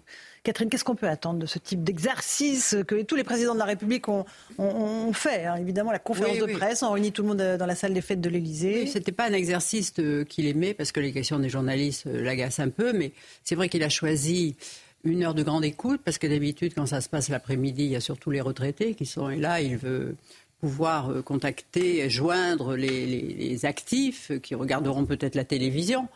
Euh, mais aussi, il y avait un petit piège pour la presse euh, quotidienne. Hein. C'était dans son calcul, c'est-à-dire qu'il sera trop tard pour les journaux du lendemain. Comme ça, ça évitera peut-être les critiques et que ça différera les papiers du surlendemain. Voilà. Mais, euh, espérons qu'il ait quand même une adresse à la nation à faire, Catherine. Oui, mais il a tout ce que l'on sait, c'est qu'il a travaillé seul toute la matinée à l'Élysée, enfermé euh, dans son bureau, seul, dans son appartement, il n'était pas dans son bureau. Et voilà, il prépare, euh, il se prépare, mais il était seul, et donc, euh, ben, je veux dire, on, verra, ça sera la, surprise, parce qu'il nous fait beaucoup de surprises en ce moment dans les nominations, donc on ne peut... S'il parle, c'est qu'il a quelque chose à dire. Ah, souhaitons-le. Souhaitons Marc oui. première partie sur la vie des Français. On imagine que tous les sujets économiques seront abordés quand même. Ben, bah, j'espère qu'il nous dira la vérité, parce que c'est ce qu'a dit euh, M. Attal. Il a dit qu'il allait dire la vérité aux Français. Mmh. Donc déjà, il faudrait qu'il commence en disant bah, la France est quasiment en récession, l'inflation est toujours très élevée, le chômage est en train d'augmenter. Voilà. Mmh. Moi, j'aimerais bien qu'il commence comme ça. La dette publique a explosé, on est numéro un du monde en termes de pression fiscale. Si on commence comme ça, par dire la vérité, moi je pense que ça commencera bien. Mais je n'y crois pas. C'est comme tout à l'heure votre annonce, hein, malheureusement. Moi, je crois que c'était vrai que vous aviez des scoops, mais en fait non, c'est pas vrai. hein, finalement. Malheureusement non. Ben, donc c'est un peu ça. Euh, donc après, est-ce qu'il y a des recettes magiques? Oh, Il y en aurait une, par exemple, sur le pouvoir d'achat. Hein, si on veut donner du pouvoir d'achat à tous les Français aujourd'hui, ben, il faudrait baisser, hein, comme on l'a dit tout à l'heure, on est numéro un des impôts, donc baisser les impôts qui payent, qui, que payent les Français. Quel est l'impôt que tout le monde paye? C'est la CSG, CRDS, qui étaient des impôts temporaires, hein, créés par Michel Rocard en 91. Mais du 91, hein, oui, à l'époque c'était 0,2% la CSG, maintenant on est à 17,05, maintenant on est à 17,2. Vous imaginez? Donc là il pourrait dire, voilà, ça, ça serait une mesure forte on baisse la CSG de 30 milliards d'euros pour tous les Français. Alors là, il y a tout de suite du pouvoir d'achat. Mais si vous faites ça, il faut aussi baisser les dépenses publiques. Et comme il n'y a aucune volonté politique de réduire les dépenses publiques, bah, globalement, je ne vois pas comment on pourrait faire. Mais il y a des mesures à prendre. Mais encore une fois, euh, je ne vois pas aujourd'hui. Enfin, en tout cas, j'ai du mal à y croire. Mais bon, euh, moi, ce qui m'inquiète, c'est qu'on fait beaucoup trop de marketing. Hein. on l'a vu avec le nouveau gouvernement, etc. Et on n'a pas assez de concret. Et je pense que les, Français sont lassés de ce marketing. Si vous voulez une idée, euh, quelque chose de concret, Eric Revel, ce soir, euh, la, taxe de 10% sur l'énergie, il nous dit, allez Je poserai cette question au président de la République. J'ai, monsieur le président, j'ai entendu le Premier ministre qui s'intéresse aux classes moyennes. Bon, ben, les classes moyennes, c'est entre 2200 et 4000 euros pour un couple par mois. Bon, cette augmentation que vous avez prévue, Monsieur le Président, avec 10% de taxes supplémentaires sur euh, la facture d'électricité, est-ce que vous engagez ce soir? C'est un geste important pour ceux qui souffrent de l'inflation à la supprimer. La réponse, à, euh, on va l'attendre. À y renoncer, même pas. oui, oui, oui, là, le fun, on a l'impression qu'il nous fait un cadeau, euh, ce qui n'est pas le cas. Il, renonce à un châtiment supplémentaire. mais... c'est un peu technique, j'ajouterais. Et surtout, évidemment, nous refaites pas, le coup de la remettre en juillet ou en août, ah puisque la, la Creux, la Commission de régulation de l'électricité, revient deux fois par an sur les augmentations. Donc, mm. il ne nous l'enlève pas là pour nous la remettre en juillet. puis, la, hausse des prix de l'électricité du mois de décembre en France, l'inflation sur l'électricité est quand même de plus de 17%. Donc, évidemment, elle est quand même particulièrement élevée. Donc, même si on n'en rajoute pas ces 10%, on est déjà sur un niveau qui est très très fort. Louis Dragnel d'Europe vous serez au premier rang, j'imagine, de la conférence de presse. Alors, euh, j'ai la chance d'avoir. On a une très bonne équipe et donc. Euh, Mais nous, serons à côté. nous serons très très bien représentés euh, tout à l'heure donc au Palais de l'Élysée. Non, moi, moi, je pense vraiment que l'objectif, le, le, le, le, travers dans lequel il ne faut pas qu'Emmanuel Macron tombe, c'est que l'objectif n'est pas de convaincre la presse. L'objectif, c'est de convaincre les millions de Français, de téléspectateurs, d'auditeurs euh, qui vont le regarder. C'est ça vraiment le pari. Et, Emmanuel Macron, parfois, peut avoir tendance à vouloir retourner les journalistes et donc à partir dans des. Vous savez, parfois nous on a des effets tunnels, on, peut s'intéresser à des ah choses. mais oui, on est tous touchés par ce, ce, travers de, s'intéresser à des choses qui parfois ne passionnent pas forcément tous les Français. On essaye de coller un petit peu à ce qui les intéresse. Et, je, on essaye bien sûr, mais parfois on peut avoir ce travers-là. Euh, et, je, je, pense que voilà, Emmanuel Macron ne doit pas tomber dans ce travers-là. Il doit surtout parler de choses très simples, très concrètes, les débats philosophiques. 10% de hausse de l'électricité, on arrête. Ça c'est simple, c'est basique, c'est concret. D'accord. Je, je pense qu'il est un peu au pied du mur là. Et, sur des choses qui sont réalistes, des, choses réalistes et réalisables. Euh, on a été trop habitué à entendre des promesses euh, qui ne sont pas réalistes. Je, je, me souviens de cette promesse en 2019 d'exécuter 100% des obligations de quitter le territoire français, euh, des, des, promesses de plein emploi quasiment à 100%. Tout, on, on, les Français, les, les, gens savent très bien que ça, ce n'est pas faisable. Et s'ils quelque chose qui n'est pas faisable, ils se disent qu'il euh, n'y aura même pas d'intention d'essayer de corriger quelque chose qui ne fonctionne pas. Voilà. Donc Rachel. très simple très basique. Parce que je pense qu'il ne faut pas que ce soit trop long. Euh, si j'étais président, continuer je... les conseils au président. Je... Mais non, mais parce que parce que les gens sinon ne, ne regarderont je pas. écouter Rachel Kahn. Et, et, et, le, et la dernière chose, c'est que je pense qu'il va essayer de faire croire, il va essayer de faire euh, de, de, de, de, convaincre les Français que son quinquennat commence véritablement aujourd'hui avec la nomination de Gabriel Attal ah oui. et de faire oublier complètement. L'objectif, c'est ça, c'est de faire oublier les 20 mois d'Elisabeth Borne où il ne s'est à peu près euh, pas Un passer grand chose, mais c'est ça ce qu'Emmanuel qu Macron veut faire. Rachel Kahn, qu'est-ce que vous lui diriez, vous, au président si Juste vous bien dans parce la que vous n'êtes jamais trop long, vous. Non, par exemple. Mais vraiment, jamais, jamais, jamais. Allez-y, Rachel. Non, moi, ce serait vraiment sur la réparation de la société, sur la nécessité d'être unis et debout face aux défis du monde et de refaire vivre, et de manière très concrète, et notamment en passant par l'école, cette citoyenneté de la République. Et donc, pour moi, ça serait finalement la Constitution, toute la Constitution, rien que la Constitution, et faire vivre cette devise républicaine en y agentant très fortement la laïcité. la laïcité. Notre Constitution est le patrimoine vivant, notre culture vivante. Et en fait, je pense que sur les différents milieux, piliers, pardon, que ce soit économie, sociale, environnementale, culturelle, sportif, on peut mettre au cœur cette question de citoyenneté. Une petite pause, on se retrouve dans un instant. Je vous passe la parole, Catherine Ney. On continue à évoquer le président de la République. On verra aussi que la ministre de l'Éducation nationale est toujours dans la tourmente, Amélie Oudéa Castera, qui a été huée ce matin lorsqu'elle se rendait dans une école. A tout de suite dans Punchline, c'est News Europe 1. 18h16 de retour dans Punchline, c'est News Europe 1 avec nos invités. Euh, on évoque à la fois l'actualité politique, ce soir cette conférence de presse d'Emmanuel Macron, et puis ce qui s'est passé aujourd'hui avec une ministre de l'Éducation nationale, Amélie Oudéa Castera, qui ne s'en sort pas. Elle a été sifflée à son arrivée. Elle s'est rendue dans une petite école, l'école Littré, où elle avait retiré, d'où elle avait retiré son fils pour le mettre dans le privé. Elle a présenté ce matin ses excuses au professeur, mais on a le sentiment qu'elle ne s'en sort pas. On fait le point avec Audrey Berthaud. Je vous passe la parole ensuite. Une arrivée sous les sifflets, casserolades et huées pour Amélie Oudéa Castera. Syndicats et enseignants attendaient ce mardi matin la nouvelle ministre de l'Éducation nationale. Amélie Oudéa Castera a tenté d'éteindre la polémique autour de la scolarisation dans le privé de ses enfants. Un choix et une justification qui ne passe toujours pas pour les syndicats. Les enseignants de l'école Littré qui, ont, qui, qui travaillaient dans cette école en 2009 se sont sentis insultés et c'est tout à fait normal, mais c'est l'ensemble de la communauté éducative qui s'est sentie insultée. La ministre a pu échanger avec les professeurs et l'équipe dirigeante de l'établissement où était scolarisé son fils aîné. À sa sortie, elle a fait son mea culpa. J'ai pu euh, revenir sur euh, ces excuses que je leur devais de les avoir blessés. J'ai pu aussi euh, réévoquer le fait que je regrettais de les avoir cités nommément. Quelques heures plus tard, interpellée à l'Assemblée, la ministre a dû à nouveau se justifier. Donc ma question, Madame la ministre de l'enseignement privé, est simple. Quand allez-vous clore ce chapitre? Quand démissionnerez-vous? Depuis vendredi, j'ai tout entendu. Les leçons de morale sur l'école publique de la part de ceux qui mettent leurs enfants dans l'école privée, l'agressivité de ceux qui rêveraient de raviver une guerre entre l'école publique et l'école privée. Guerre qui n'existera pas. Et ce week-end, c'est mes valeurs éducatives de maman qui ont même été mises en doute. En plus d'une démission exigée par l'opposition, une plainte en diffamation a été déposée par un syndicat enseignant. Euh, difficile, Catherine Ney, de se maintenir euh, dans oui. telles conditions pour Amélie Oudéa Parce que Pam Dia, lui aussi, il avait ses enfants dans une école privée, euh, je veux dire... Alsacienne. Alsacienne, et on lui posait pas de questions. Est-ce que c'est parce qu'il était de gauche, issu de la gauche? Est-ce que c'est... Voilà, c'est plus facile quand c'est une... C'est sûr, une personnalité de femme gauche. d'un ex-banquier. Vous voyez, il y, y, a ça qui joue aussi vis-à-vis -vis de... Bon, alors, mais c'est une femme assez exceptionnelle puisque c'est grande championne de tennis et puis énarque, ce qui est assez bon, mais ça ne fait pas une politique qui a l'habitude. Bien entendu. Et donc, bon, mais c'est une gaffe. Mais est-ce que ça va durer longtemps Est-ce qu'elle a mérite l'émission Mais ça va être drôle, ça va être difficile parce que elle arrivait dans un, dans un ministère où il y avait la paix, où Gabriel Attal avait su ah, tout à fait subjuguer, euh, les, subjuguer les, les, syndicats. Les syndicats. important.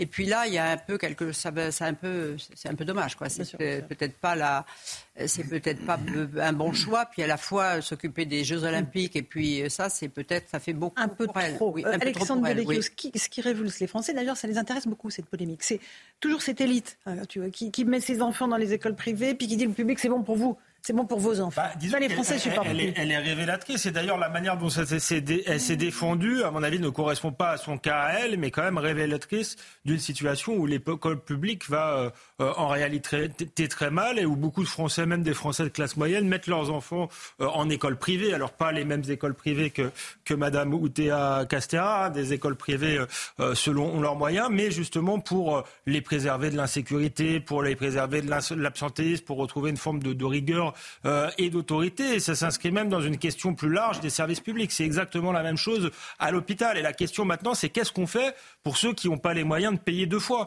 C'est là où, euh, puisque Oudéa Castera a, sorti ce débat-là, à mon avis, qui correspond pas du tout à sa situation à elle, mais on l'attend en tant que ministre de l'Éducation nationale là-dessus. Euh, qu'est-ce qu'elle fait pour redresser cette école publique qui, il y a encore une quarantaine d'années, faisait notre fierté, enfin, si on comparait aux autres écoles européennes, et qui aujourd'hui est paupérisé et, euh, et en bas dans tous les classements, parce qu'à la fin, c'est l'égalité entre les citoyens euh, français qui se, se joue et même le, le, enfin, l'avenir du pays, parce que des, des, des, des jeunes bien formés, c'est un pays euh, qui se redresse. Pour moi, c'est le cœur du réacteur, l'éducation nationale. Toutes les problématiques se concentrent de toute façon à cet endroit-là.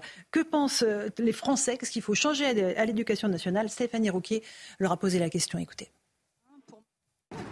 Pour ces parents d'élèves d'Aix-en-Provence, l'absentéisme des professeurs est aujourd'hui le problème majeur dans l'éducation nationale. Il manque beaucoup de maîtres et de maîtresses. Quand ils sont absents, ben, il n'y a pas de remplacement. Et les remplacements des profs, c'est assez difficile. Moi, j'ai mon fils au collège, c'est pareil. Ils ont mis un mois avant d'avoir quelqu'un, un prof de français. Moins d'absence, plus de remplacements, euh, voilà, plus... Euh, plus d'empathie peut-être euh, au niveau de la prise en charge des enfants aussi. Et, ça crée des problèmes parce que bon, voilà, qui les garde, comment, comment on fait, comment on se débrouille. Bon, les enfants, ça peut créer un certain désordre dans l'ordre, parce que les enfants, ils aiment bien euh, ce qui est, malgré tout, ce qui est un peu carré, quoi. Autre problématique abordée par ces familles, le manque de moyens. On a fait plein de polémiques sur les abayas et sur la tenue des jeunes filles, sauf qu'en fait, euh, le plus important pour les élèves, c'est d'être bien encadrés, avec des professeurs déjà bien payés et, euh, des moyens pour l'éducation nationale. Après, si on pouvait euh, réduire le nombre d'enfants par classe de manière globale partout en France, ce serait bien. Ces parents d'élèves se tournent désormais vers la nouvelle ministre de l'Éducation nationale.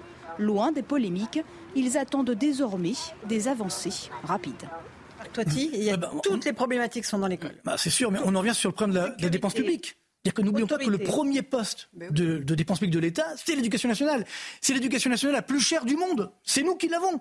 Et pourtant, on voit ces résultats quand on voit les, vous savez, les, tests et les, concours entre les différents États, les différents pays du monde. La France est malheureusement dans le bas des classements sur les mathématiques, par exemple. Donc, encore une fois, on a un problème de, on met des moyens énormes, mais il n'y a pas effectivement derrière de résultats. Et on sait très bien pourquoi. C'est parce que euh, une grosse part, malheureusement, de ces dépenses ne sont pas consacrées aux professeurs, mais à l'encadrement ou autre. Et donc, ce qui veut dire que bah, ça coûte extrêmement cher, mais derrière, malheureusement, ben voilà, il y a de l'absentisme, etc. Il y a, il y a une vraie difficulté. Et puis, moi, encore une fois, je me pose la question. Moi, j'ai fait toute ma scolarité dans une école euh, publique, comme vous le savez. J'ai même fait la fac, euh, pension Sorbonne, donc euh, parce que mes, parents n'avaient pas les moyens, tout simplement. Mais au-delà de cela, le, vrai enjeu, c'est que est-ce qu'aujourd'hui, justement, pourquoi toutes ces personnes-là mettent leurs enfants dans l'école privée? C'est là la grande question. Donc, euh, ce qui veut dire qu'aujourd'hui, ceux qui n'ont pas les moyens, évidemment, bah, eux, ils, souffrent, ils n'ont pas le choix. Et donc, c'est là, est-ce qu'on a une mobilité sociale ensuite, si on a fait l'école publique ou pas? Quand on voit justement ce que bon, le gouvernement a été, nous a dit notre Premier ministre, nouveau Premier ministre, moi, ce qui compte pour moi, c'est les classes moyennes. Euh, même si c'est un couac, je suis d'accord avec vous. Bon, elle a sa langue à fourcher, mais tout de même, ça commence mal. Les classes moyennes ont fait cette, ce distinguo. C'est un petit peu dangereux. Il a parlé cet après-midi, Gabriel Attal, à l'Assemblée nationale, le nouveau chef du gouvernement. Il a parlé de l'autorité à l'école, Catherine Il a dit oui. on va réinstaurer l'autorité à l'école. Oui, mais c'est justement quand on regarde les, les résultats de l'enquête PISA. Bah, alors c'est vrai qu'on a beaucoup baissé en français, en mathématiques, enfin tous les fondamentaux. Mm. Mais il y avait quelque chose qui, où la France était championne, c'est que les élèves disaient qu'il leur était très difficile de travailler à cause de la discipline et des chahuts et qu'un cours ne commençait, sortait du chahut qu'au bout d'une demi-heure. Donc il y avait un professeur qui arrive dans une classe, il met une demi-heure avant que les gens se calment, que les gens, que les élèves s'assoient, ne se battent pas. Et ça, c'est vraiment l'autorité. Ça, comment on rétablit ça? Comment on rétablit euh, le... problème, c'est qu'il faut éduquer les parents. Non, mais en réalité, c'est pas une question d'argent. Catherine, vous eh ben posez un, vrai sujet. Mais c'est le vrai problème. celui d'éduquer les parents. D'éduquer les parents, mais oui, mais les parents. Mais parce que, non, mais parce qu'en fait, si vous avez un enfant perturbateur dans une classe, parce qu'il est mal élevé, euh, c'est pas du tout la même chose que quand vous en avez 30. Eh euh, et, si les enfants reproduisent euh, ce qu'ils voient à la maison, et si en plus les parents s'en fichent complètement, ou alors considèrent, quand ils sont convoqués par la maîtresse ou par le professeur, que leur fils est un génie et que toute critique est absolument insupportable contre leur enfant, on n'y arrivera jamais. Mais parce qu'on était dans une, on, a quand même, peut-être qu'on est en train de changer. On sent qu'il y a une bascule, il y a au moins une remise en question. Mais on a vécu toute une période pendant laquelle euh, on pensait que surtout il fallait répondre à tous les désirs des enfants, qu'il fallait surtout pas leur dire non. L'éducation à la frustration, c'était quelque chose d'extrêmement mauvais. Et là, on sent qu'il y a au moins une remise en question de tout ça. Alors euh, il va falloir beaucoup de, de, de, de courage politique. La société a changé aussi. Pour aller, au, pour aller au bout. La société les, a réseaux sociaux aussi font que les enfants ne s'intéressent plus je... à l'enseignement que vous avez donné. Bon, ça c'est très très difficile. Euh, et puis, euh, euh, on, a changé de monde parce qu'on vient tous. Enfin, vous êtes plus jeunes, mais moi, je veux dire, dans nos, de notre, notre époque, les, les, pour les parents, c'était les professeurs qui avaient toujours raison. Bien sûr. Donc aujourd'hui, les professeurs ont tort quand il y a des mauvaises notes et on vient leur casser la gueule. Alors, je comprends aussi qu'il y a des difficultés. Les, aujourd'hui, la vocation de professeur, mais vraiment, il faut avoir la la, foi chevillée au corps. Ah hein. ah et, ce qui est terrible, c'est que des types formidables comme, comme le professeur Paty, comme le professeur euh, Bernard, Bernard. aient été, alors qu'ils se consacraient à leurs élèves, mm. mais que des gens comme ça aient été tués. Et eh ben, vous voyez, ceux qui sont médiocres et qui n'ont pas, qui n'ont pas la foi chevillée au corps, qui n'ont pas cette vocation-là, ils n'ont pas envie d'être professeurs parce qu'ils ont peur de leur classe mm. aujourd'hui. C'est ça le vrai problème. C'est le problème numéro un. On écoute juste Gabriel Attal. Je vous passe la parole ensuite Rachel Kahn sur l'autorité à l'école. Je veux continuer à m'engager pour l'école de la République. J'ai eu l'occasion de fixer un cap, de prendre de premières décisions en tant que ministre de l'Éducation nationale et de la jeunesse. Ce cap sera évidemment tenu. Nous devons remettre de l'exigence et de l'excellence à tous les étages. L'école n'est pas un tapis roulant sur lequel on se pose et on passe de classe en classe sans vérifier si on a le niveau.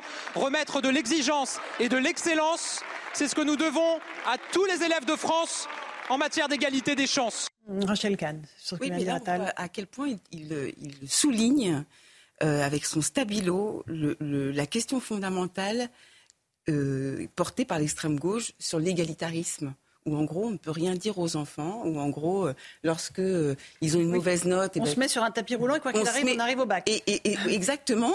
et, puis surtout, il n'y a plus finalement ce, désir d'apprendre, de, ce désir de faire des efforts, euh, cette méritocratie justement. Euh, nous, on vient de, ben, euh, toutes les familles ne sont pas les mêmes en France. Il y a des familles qui viennent de loin, et donc d'aller ouvrir une bibliothèque pour apprendre. Et en fait, c'est ça que symbolisait Dominique Bernard lorsque sa femme a fait son, son a lu en fait le discours pour son, son, son, dernier voyage. Elle parlait de, de, de, culture, elle parlait de la citoyenneté, elle parlait de cette mission que ce professeur avait de faire des citoyens éclairé. Et pour ça, il faut de l'autorité. oui, et des moyens. Euh, Alexandre, vous voulez rajouter un petit oui, mot Oui, euh, c'est-à-dire que euh, bon, les, les, écoles privées réussissent mieux, en partie parce qu'elles ont des élèves qui sont triés sur le volet. Mais enfin, il y a beaucoup d'écoles privées pour classe moyenne qui réussissent mieux, justement parce qu'elles sont dans l'autorité et, et le, dans l'autorité, dans la transmission des savoirs. Et je pense que le problème de l'école publique, hormis tous les problèmes de la société auxquels elle est confrontée, c'est le fait qu'elle a abandonné les fondamentaux. l'autorité c'était mal vu à un moment pour un professeur. On l'aura euh, empêché de, de mettre des, on les a empêchés de mettre des sanctions, de mettre des notes. Euh, donc il y, a, y, a, voilà, si on veut redresser l'école publique, il n'y a pas besoin de milliards supplémentaires. Ça commence par là pour remettre, par remettre l'église au milieu du, du, du village, si, si, vous voulez. Et j'aimerais bien voir si la ministre va dans ce sens-là ou pas, parce que le, alors Gabriel Attal nous dit l'excellence pour tous, mais l'excellence pour tous, ça commence par les notes, ça commence par euh, une, une, forme de rigueur. Sinon, c'est la médiocrité pour tous. Et malheureusement, c'est ce qu'on a fait ces dernières années. on parle de la natalité. Oui, moi, le comble, c'était sous du temps de Michel Rocard. Il y avait un conseiller qui s'appelait Monsieur Encrevé qui avait dit puis que, que les élèves font des notes, des, des fautes, des fautes d'écriture, eh ben on va changer l'orthographe. Pourquoi Nénuphar doit-il s'écrire avec PH alors qu'un F suffirait? Il y avait comme ça, mais non, mais vous riez, mais c'était vrai. bien sûr. Et il y a eu tout, on a réécrit, euh, voilà, pour. Euh, c'est l'égalisation par le bas. Moi, j'ai été prof à la fac à Paris en Panthéon-Sorbonne, et je me souvenais, je me souviens encore, donc euh, en fin, en fin d'année, on avait des copies, c'était tellement catastrophique qu'on nous dit, bah il faut augmenter 3, 4 points pour tout le monde. Donc c'est ce danger d'égaliser par le bas. Et puis là, on parle de l'école, on parle des petites classes. Mais quand je vois aujourd'hui, quand je vois aujourd'hui comment évolue par exemple une grande école dans laquelle j'ai enseigné, qui est Sciences Po, j'ai arrêté parce que ça devenait impossible. C'est-à-dire que je vais par là, c'est que c'est sans y faire attention. On est en train de politiser aussi hmm. l'école publique, et ça hmm. c'est extrêmement dangereux. Euh, oui, un, dernier mot, Rachel, que je parle de natalité on a eu un petit sujet où les gens ne, connaissaient pas, les élèves ne connaissaient pas ni la Shoah, ni le Veldiv. Ni, la date de la Révolution ni française. la date de la Révolution française, ni ce que voulait dire euh, le 8 mai ou le 11 novembre. Euh, la natalité, c'est aussi un signe d'un pays qui ne va pas très bien quand les Français ne font pas d'enfants. Pourquoi vous ne faites pas d'enfants? On vous a posé la question euh, et on va écouter tous vos arguments.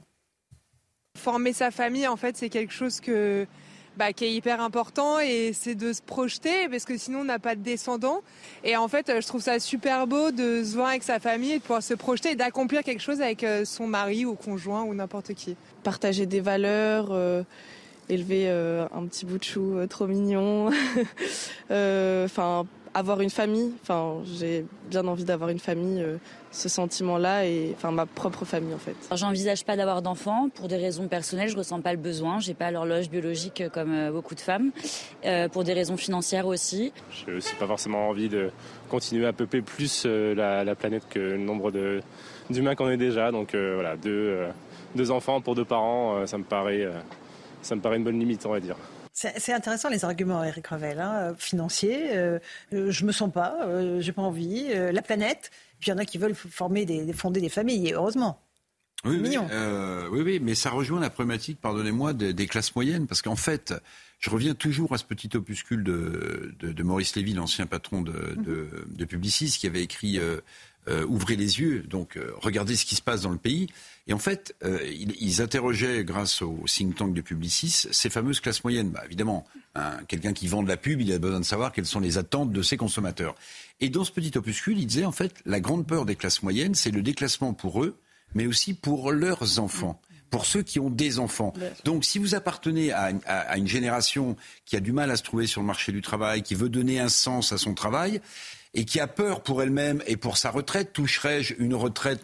Eh bien, vous pouvez comprendre que ces gens, cette génération n'est pas forcément hmm. avoir, euh, envie d'avoir euh, d'enfants. Mais vous savez, ce qui est terrifiant dans les chiffres qui ont été produits là sur la, démographie, je, je regardais, c'est que l'année 2023 est catastrophique. Après une année 2022 catastrophique, je crois que le solde entre ceux qui disparaissent et ceux qui naissent est de 56 000. C'est-à-dire qu'on est sur le point, en fait, d'avoir plus. Vous hmm. savez, c'est euh, François Gérard Daumont, le démographe, qui disait là, bientôt en France, on va vendre plus de cercueils que de berceaux. Mhm. Eh bien, et, ça pose des problèmes de retraite économique considérables.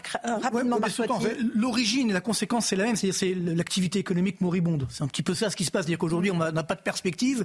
Et donc là, ce qu'on voit, effectivement, la baisse de la natalité est extrêmement dangereuse pour l'avenir, effectivement, de notre économie, pour le financement des retraites, par exemple. On voit que malheureusement, ça ne sera pas forcément le cas. Et puis surtout pour l'activité économique, s'il y a moins de bébés, mécaniquement, il y a moins d'activité économique, il y a moins d'immobilier, etc. Vous voyez Donc c'est un effet pernicieux qui, qui va durer des décennies. Donc, et encore une fois, le problème, c'est qu'on se dit, oui, il faut relancer la natalité, mais comment on fait? Ben, Il faut agir en amont, c'est-à-dire avoir une, une activité économique qui soit plus féconde en création de richesses, une stabilité sociale et sociétale que nous n'avons malheureusement plus, et ça, c'est extrêmement dangereux. Catherine, c'est triste pour la France, mais quand, euh, en, Italie, c'est bien pire, ah, bah et en Allemagne aussi.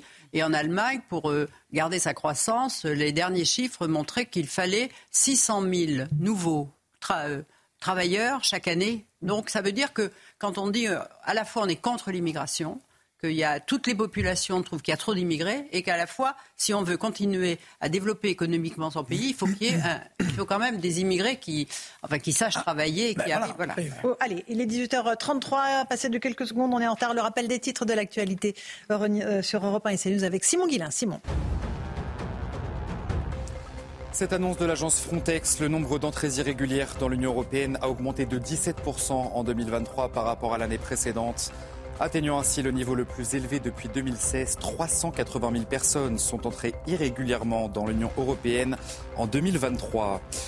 Nouvel avertissement sur la dégradation des comptes de la sécurité sociale. Le Haut Conseil du financement de la protection sociale réclame aujourd'hui des mesures d'urgence, une dégradation de la situation liée au fait que la dynamique des ressources par rapport à celle des dépenses ne permet plus aujourd'hui d'envisager le retour à l'équilibre. Et puis soyez très prudents sur les routes. On apprend ce soir que le plan neige et verglas de niveau 3 est activé jusqu'à demain en Ile-de-France. La vitesse est réduite de 20 km/h sur certains actes dans le département. Christophe Béchu annonce également l'interdiction progressive des poids lourds dans le tiers nord de la France ce soir, Laurence. Merci Simon Guillain. La petite pause. On se retrouve dans un instant avec Henri Guénaud. On va continuer à évoquer cette prise de parole d'Emmanuel Macron. Il vient de nous donner rendez-vous sur son compte Twitter. Il a dit Je vous donne rendez-vous à 20h15. Euh, Qu'est-ce qu'il peut nous dire? On écoutera ce que nous a dit à l'époque. Alors c'était en 69 Georges Pompidou ou en 80 Valérie Giscard d'Estaing. Tout de suite dans Punchline.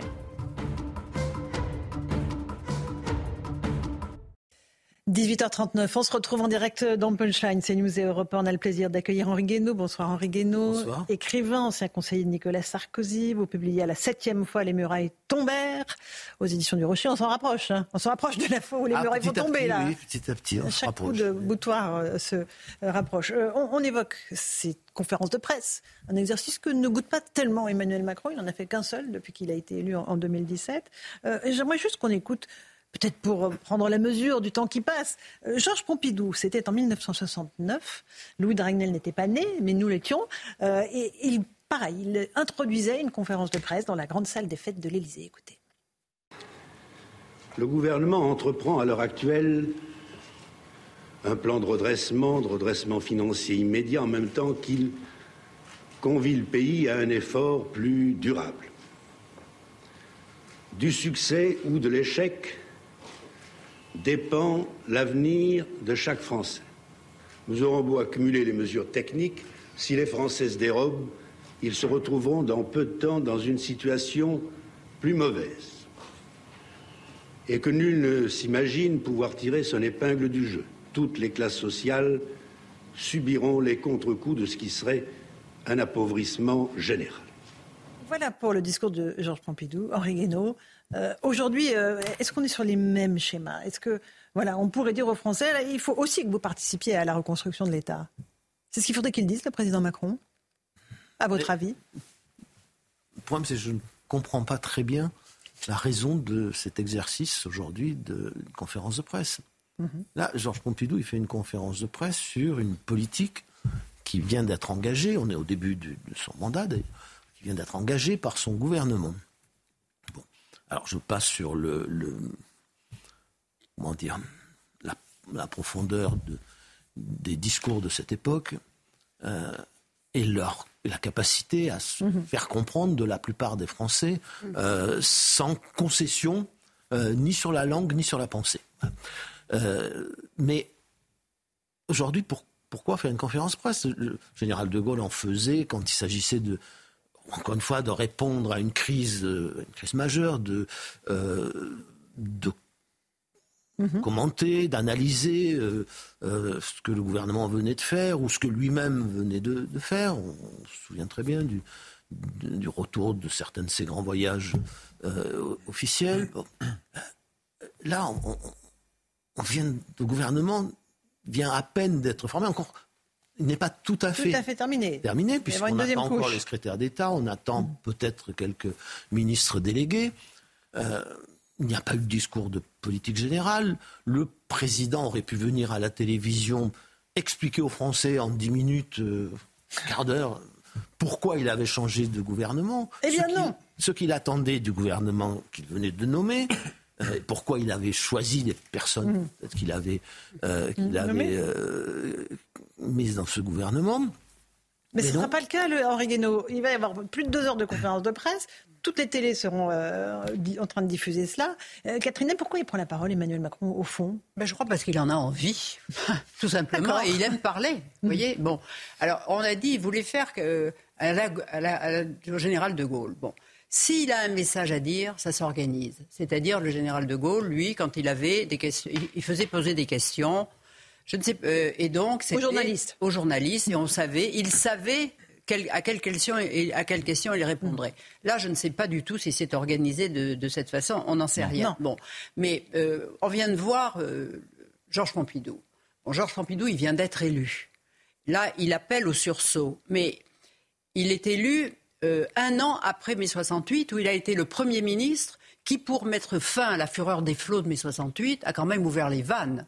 Il a tout, voilà, on a, on a déséquilibré les budgets. Et d'ailleurs, le, général de Gaulle lui en voulait. Et c'est vrai qu'il est arrivé dans une conjoncture où il fallait resserrer les boulons. Il fallait l'expliquer au pays. Et là, il l'explique que de manière, il ne les flatte pas. Il dit il y a un effort. Bon, mais ça, demander un effort aux Français, c'est un mot qui ne peut, pas faire partie aujourd'hui du vocabulaire des politiques. Comme s'ils disaient, mais on n'arrête pas de faire des efforts, on paye trop d'impôts et puis endetté. C'est même un discours qu'un politique ne peut pas tenir aujourd'hui. Alors que, voilà, on ne sait pas ce qu'il va dire. Mhm. Alors, euh, il compte sur son charme, sur sa capacité de séduction. Le problème, c'est qu'aujourd'hui, on n'est pas en attente de la parole présidentielle parce qu'il y en a trop, quoi. Il y a, on n'a pas de gourmandise. Quoi. Alors peut-être va-t-il être excellent parce qu'il est très intelligent, on va le voir. Mais s'il parle, c'est quand même pour dire quelque chose. Déjà, si on retient une chose, ça sera formidable. Il ne faut pas qu'il parle trop longtemps, qu'il nous fasse réveillonner, parce que quand il parle, on peut y rester jusqu'à 23 heures. On a, bon, et les Français ne resteront pas. Donc voilà, euh, c'est bon, on attend, on va voir. même une petite... Hmm? Il y a quand même une petite différence entre 1969 et aujourd'hui. Si on ne peut pas tenir un discours sur, sur l'effort euh, et le redressement, c'est parce que ça fait plus de 40 ans qu'on le tient régulièrement, qu'on fait souffrir les gens de plus en plus. On était, on était encore dans les 30 glorieuses. Hmm. il faut se souvenir, effectivement, on avait euh, ouvert, euh, ouvert un peu les vannes en, en 68 c'était indispensable. Hein. Et, Georges Pompidou a été l'un de ceux qui ont été les plus lucides sur cette crise et, qui ont permis d'en sortir ben sans trop de dégâts. Il faut se, souvenir de ce que mm. c'était et de la, du climat pré-révolutionnaire dans lequel ben on, se, trouvait. Bon, mais euh, on était en, c'est le Premier ministre des Trente Glorieuses. Et, et 5% de croissance. Et, voilà, et la prospérité de croissance, euh, des, salaires qui augmentent plus hmm. vite que l'inflation. Euh, et, ça va continuer jusqu'au premier choc, euh, jusqu'au premier choc pétrolier. Aujourd'hui, on voilà, on dit, vous disiez, euh, on espère qu'il va avoir quelque chose à dire. oui. Bon, euh, vaut mieux parler quand on a quelque chose à dire, Henri trouve que les responsables politiques depuis depuis assez longtemps euh, parlent assez souvent pour ne rien dire. Pour ne rien dire. Ce qui n'était pas le cas, ce qui n'était pas le cas de leur, ils parlaient moins souvent, mhm. mais chaque fois qu'ils parlaient, ils disaient quelque chose. Ça, ça, a beaucoup, ça a beaucoup changé. Mais il tiendra pas ce langage. Mais de toute façon. Encore une fois, quelle est la, qui peut imaginer aujourd'hui, dans la situation actuelle, que le président de la République va annoncer qu'il a changé de gouvernement pour changer de politique mhm. Voilà, c'est impensable. Donc je, je, ne vois pas de quoi il peut parler. Il y a un enjeu de civilisation pour vous, Henri Guénaud, aujourd'hui. Est-ce que le président doit prendre en compte le fait que voilà, nous sommes dans une société fracturée, euh, qui ne parle peut-être pas le même langage euh, Comment est-ce qu'il peut recoudre les pièces de la nation? Faste programme. c'est un, vrai sujet. Le premier problème est que euh, la classe politique en général et le pouvoir actuel en particulier euh, n'ont toujours pas pris conscience de la gravité de la crise de civilisation ou du malaise dans, la civilisation qui, je le répète, n'est pas simplement française. Euh, cette, crise, elle est occidentale. Mm-hmm. regardez, regardez l'image que nous offre, le spectacle que nous offrent les États-Unis. Et Henri Guénaud, euh, on, entend bien les, constats que vous faites, mais vous qui avez été qui avez conseillé un président de la République, en l'occurrence Nicolas Sarkozy, vous avez été confronté à des moments où il faut lui suggérer des idées, c'est de discuter avec lui, le, le conseiller tout simplement euh, au moment de réagir à des crises pour essayer d'en sortir. Euh, vous, qu'est-ce que vous souffleriez, qu'est-ce que vous conseilleriez à Emmanuel Macron. Aujourd'hui, on a compris, hein, c'est pas le bon moment pour vous, euh, voilà. Mais, mais qu'est-ce que vous lui diriez de faire? À part se taire. C'est pas, pas, que c'est pas le bon moment. D'abord, je n'aurais pas choisi d'être conseiller d'Emmanuel Macron. Non, mais alors, combien même Mais, Ce serait un autre président. vous voyez, ça, vous vous diriez ça, quoi? ça ne peut pas fonctionner de cette façon. Ça ne peut pas. euh, bah, cette semaine, je dois parler, donc euh, il faut que je trouve euh, trois idées pour sortir de la crise de Mais civilisation. vous pensez que les Français euh, ont besoin ou Mais ils ont envie besoin, ou pas vous savez forcément de quoi ils ont besoin quoi ils ont besoin? Ils ont besoin d'abord qu'on fasse vraiment pour une, de la, maintenant de la politique autrement, c'est-à-dire qu'on arrête de raconter n'importe quoi, euh, qu'on arrête de, de, de, de, de- de faire ce qu'on fait depuis des décennies. euh, et qui nous conduit à la catastrophe inexorablement, puisque tout se dégrade sans arrêt. Euh, il faut arrêter déjà. La première chose, c'est eh bien, j'ai qu'on conscience- arrête. Voilà, conscience, que tout ce que nous avons fait euh, nous mène au désastre. Et maintenant, eh bien, maintenant nous, nous allons changer. Voilà. Sinon, nous allons nous retrouver dans une crise de la démocratie et de la civilisation qui va tout emporter. Regardez, les- encore une fois, l'état de nos sociétés. Voilà. Donc il faut arrêter. On me dit toujours, ça, on me dit, ah bah, il y a un diagnostic, il y a la crise, mais comment on en sort? La première chose à faire pour en sortir, c'est d'arrêter de faire ce que nous faisons. Voilà. Arrêter de faire, arrêter d'avoir une, une politique, une politique comptable, par exemple, qui, qui, qui détruit toutes les politiques publiques. Qui, bon, j'ai- on n'arrête pas. Le, le Premier ministre se promène. Bon, on a même- le gouvernement n'a pas commencé à travailler. hein. il, il promène tous les jours, très bien. C'est de la communication, il faut peut-être en faire, mais quand même. Bon. Euh, Et quand il se promène, il dit, ah ben l'hôpital, je vais vous donner 30 32 milliards de plus. Personne, même lui, à mon avis, ne sait ni d'où sort ce chiffre, ni ce qu'il recouvre, ni par rapport à quoi. Hein, ça peut vouloir dire n'importe quoi, mais on a un chiffre. Voilà. On va continuer à faire de la politique comme ça. Mais c'est pas possible, c'est pas sérieux. C'est pas sérieux. C'est, c'est, euh, ce chiffre, imaginez que ça, veut- ça, ça peut vouloir dire tellement de choses. Alors, ça peut vouloir dire qu'on va augmenter le. budget Déjà, c'est de l'argent qui a déjà été provisionné. Non, non, mais c'est pas, déjà- c'est pas une enveloppe supplémentaire. Ben, le problème est de savoir si c'est, déjà si on met dedans ce qui a déjà été prévu ou pas. Le budget de l'hôpital, c'est 104 milliards d'euros par an. Euh, le, le budget d'investissement, c'est pas loin de 5 milliards, entre 4, 5 et, et 5 milliards. Donc j'ai compris que c'était pour de l'investissement. Euh, il veut passer à 6 milliards, à ce qu'il veut 6 milliards de plus par an pendant 5 ans ou est-ce que euh, c'est 500 millions de plus euh, euh, ou un milliard de plus par an? C'est déjà pas la même chose. Bon, euh, je, je n'en sais rien. Ce que je sais, c'est que si on décide, par exemple, d'augmenter de 6 milliards le budget de l'hôpital pendant 5 ans, donc l'an- l'année prochaine, on va faire 6 milliards, puis on va rester là. Si, si c'est bon, c'est 6 milliards de plus cumulés sur 5 ans, ça fera 30 milliards. Si l'inflation est à 3%, on va se retrouver dans, dans, dans 5 ans avec un budget de l'hôpital qui sera en pouvoir d'achat inférieur à ce qu'il est aujourd'hui. Bon, donc il faut, il faut arrêter de jeter des chiffres comme ça. Euh, ça me rappelle la, la réforme des retraites, euh, où, où personne ne savait d'où sortaient les chiffres. On ne le savait tellement pas que le ministre du Travail lui-même répond à un député qui lui demande des comptes sur ces chiffres. Il lui dit Je n'ai pas de compte à vous rendre sur mes chiffres. Voilà, vous, voulez qu'on arrête le désastre? Eh bien, commençons euh, par euh, essayer de- de- de- d'être un peu plus intelligent, un peu plus honnête, un peu plus rigoureux. Et Vous y croyez arrêtons de raconter n'importe quoi. Sur les questions de- d'identité, sur les questions de sécurité, est-ce qu'il est attendu, Emmanuel Macron, selon vous? Est-ce qu'il peut tenir un discours ferme, un discours d'autorité, pour le coup? Henri Guénaud?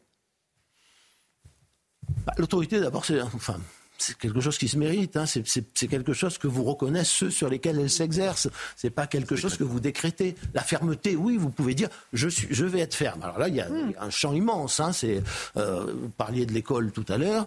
Je crois que c'est Catherine Ney qui a, abordé ce, point qui me paraît crucial. Avant, euh, le- le- l'enfant avait toujours tort et le professeur toujours raison. Maintenant, le professeur a toujours tort et puis quand on n'est pas content, un certain nombre, enfin, ne sont pas contents, un certain nombre de parents n'hésitent pas à aller à l'école et cassent la figure du professeur. Bon, euh, là, on a besoin de fermeté.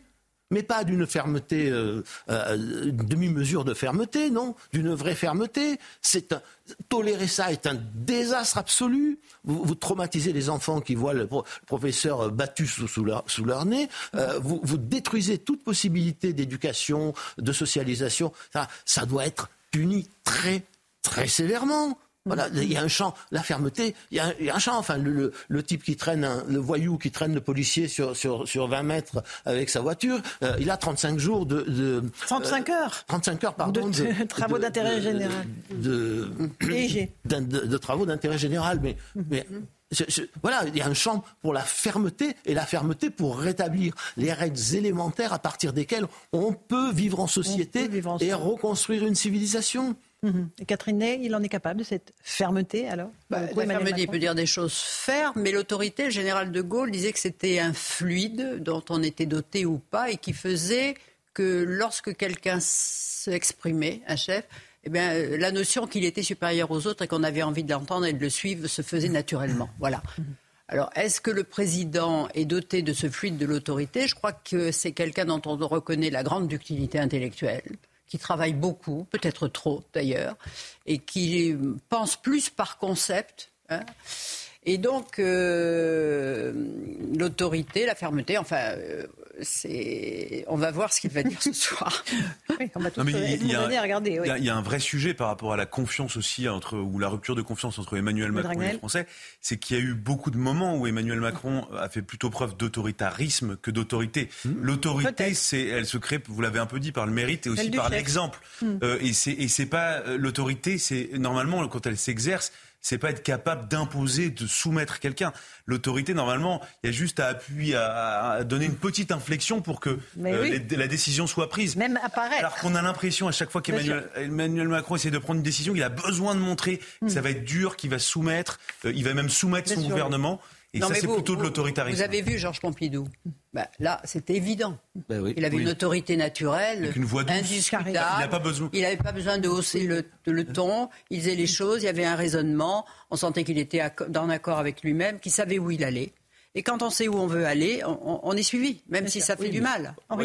Georges Pompidou, on parlait de mai 68 tout à l'heure. Hmm. Georges Pompidou est un homme qui a de l'autorité et qui sait être ferme. Mhm. Mais Georges Pompidou sait très bien quand il faut céder, quand il ne faut pas céder. Et quand il faut céder, il cède. Je n'ai pas le sentiment que, jusqu'à présent, le président de la République ait fait la preuve euh, qu'il savait euh, ne, pas céder quand il ne fallait pas céder et céder quand il fallait céder.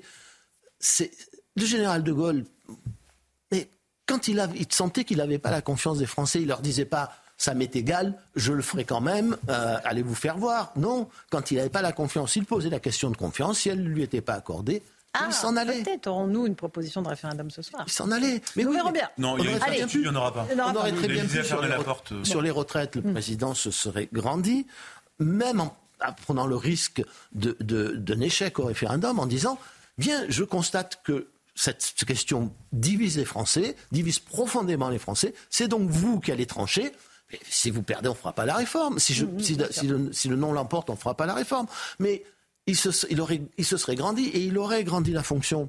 Au lieu de ça, dit non, bah, c'est comme ça. Euh, et c'est vrai pour presque tout. Pour tout, absolument. Allez, euh, on rejoint à l'Élysée Florian Tardif et Laurent Sélarié. Vous êtes sur place. Il y aura trois grands thèmes abordés, Florian, lors de cette conférence de presse, c'est ça? Oui, ce soir, euh, Laurence, Emmanuel Macron va tenter, tenter, je dis bien, de montrer qu'il n'est pas un président empêché en défendant son bilan, ses sept ans à la tête de l'État et en déroulant euh, sa feuille euh, de route pour les trois années à venir avec trois grands thèmes qui seront donc abordés ce soir, celui de la vie quotidienne des Français, le deuxième, la vie politique, les sujets nationaux et puis troisième et dernier grand thème, les sujets à l'international, ce monde qui est bousculé par différentes crises, que ce soit la crise ukrainienne ou encore la crise au Proche-Orient. Et pour cela, donc, il a choisi un format rare qu'il a peu utilisé, la conférence de presse. La dernière remonte à 2019. C'était pour tenter euh, d'apaiser euh, déjà à l'époque la colère des Français dans le cadre de la crise des Gilets jaunes. Saura-t-il apaiser la colère euh, des Français ce soir de ceux qui nous écoutent, de ceux qui ont vu leur pouvoir d'achat dégringoler ces dernières années, de ceux qui sont face à une insécurité grandissante dans leur quotidien, à ceux qui tout simplement ont peur pour leur avenir, pour l'avenir de leur enfant euh, saura-t-il trouver les mots ce soir MOTS au mot MAEX euh, de ces Français Réponse tout à l'heure. Merci Florian Tardy, Florent Salarié, merci Henri Guénaud. À la septième fois, les murailles tombèrent, c'est le titre de votre livre, vos éditions du Rocher. Merci Catherine Ney. Louis de Ragnel, d'Europe 1. Sur Europe 1, tout de suite, vous retrouvez Céline Géraud et sur CNews, Christine Kelly pour Face à l'info. Bonne soirée sur nos deux antennes. À demain.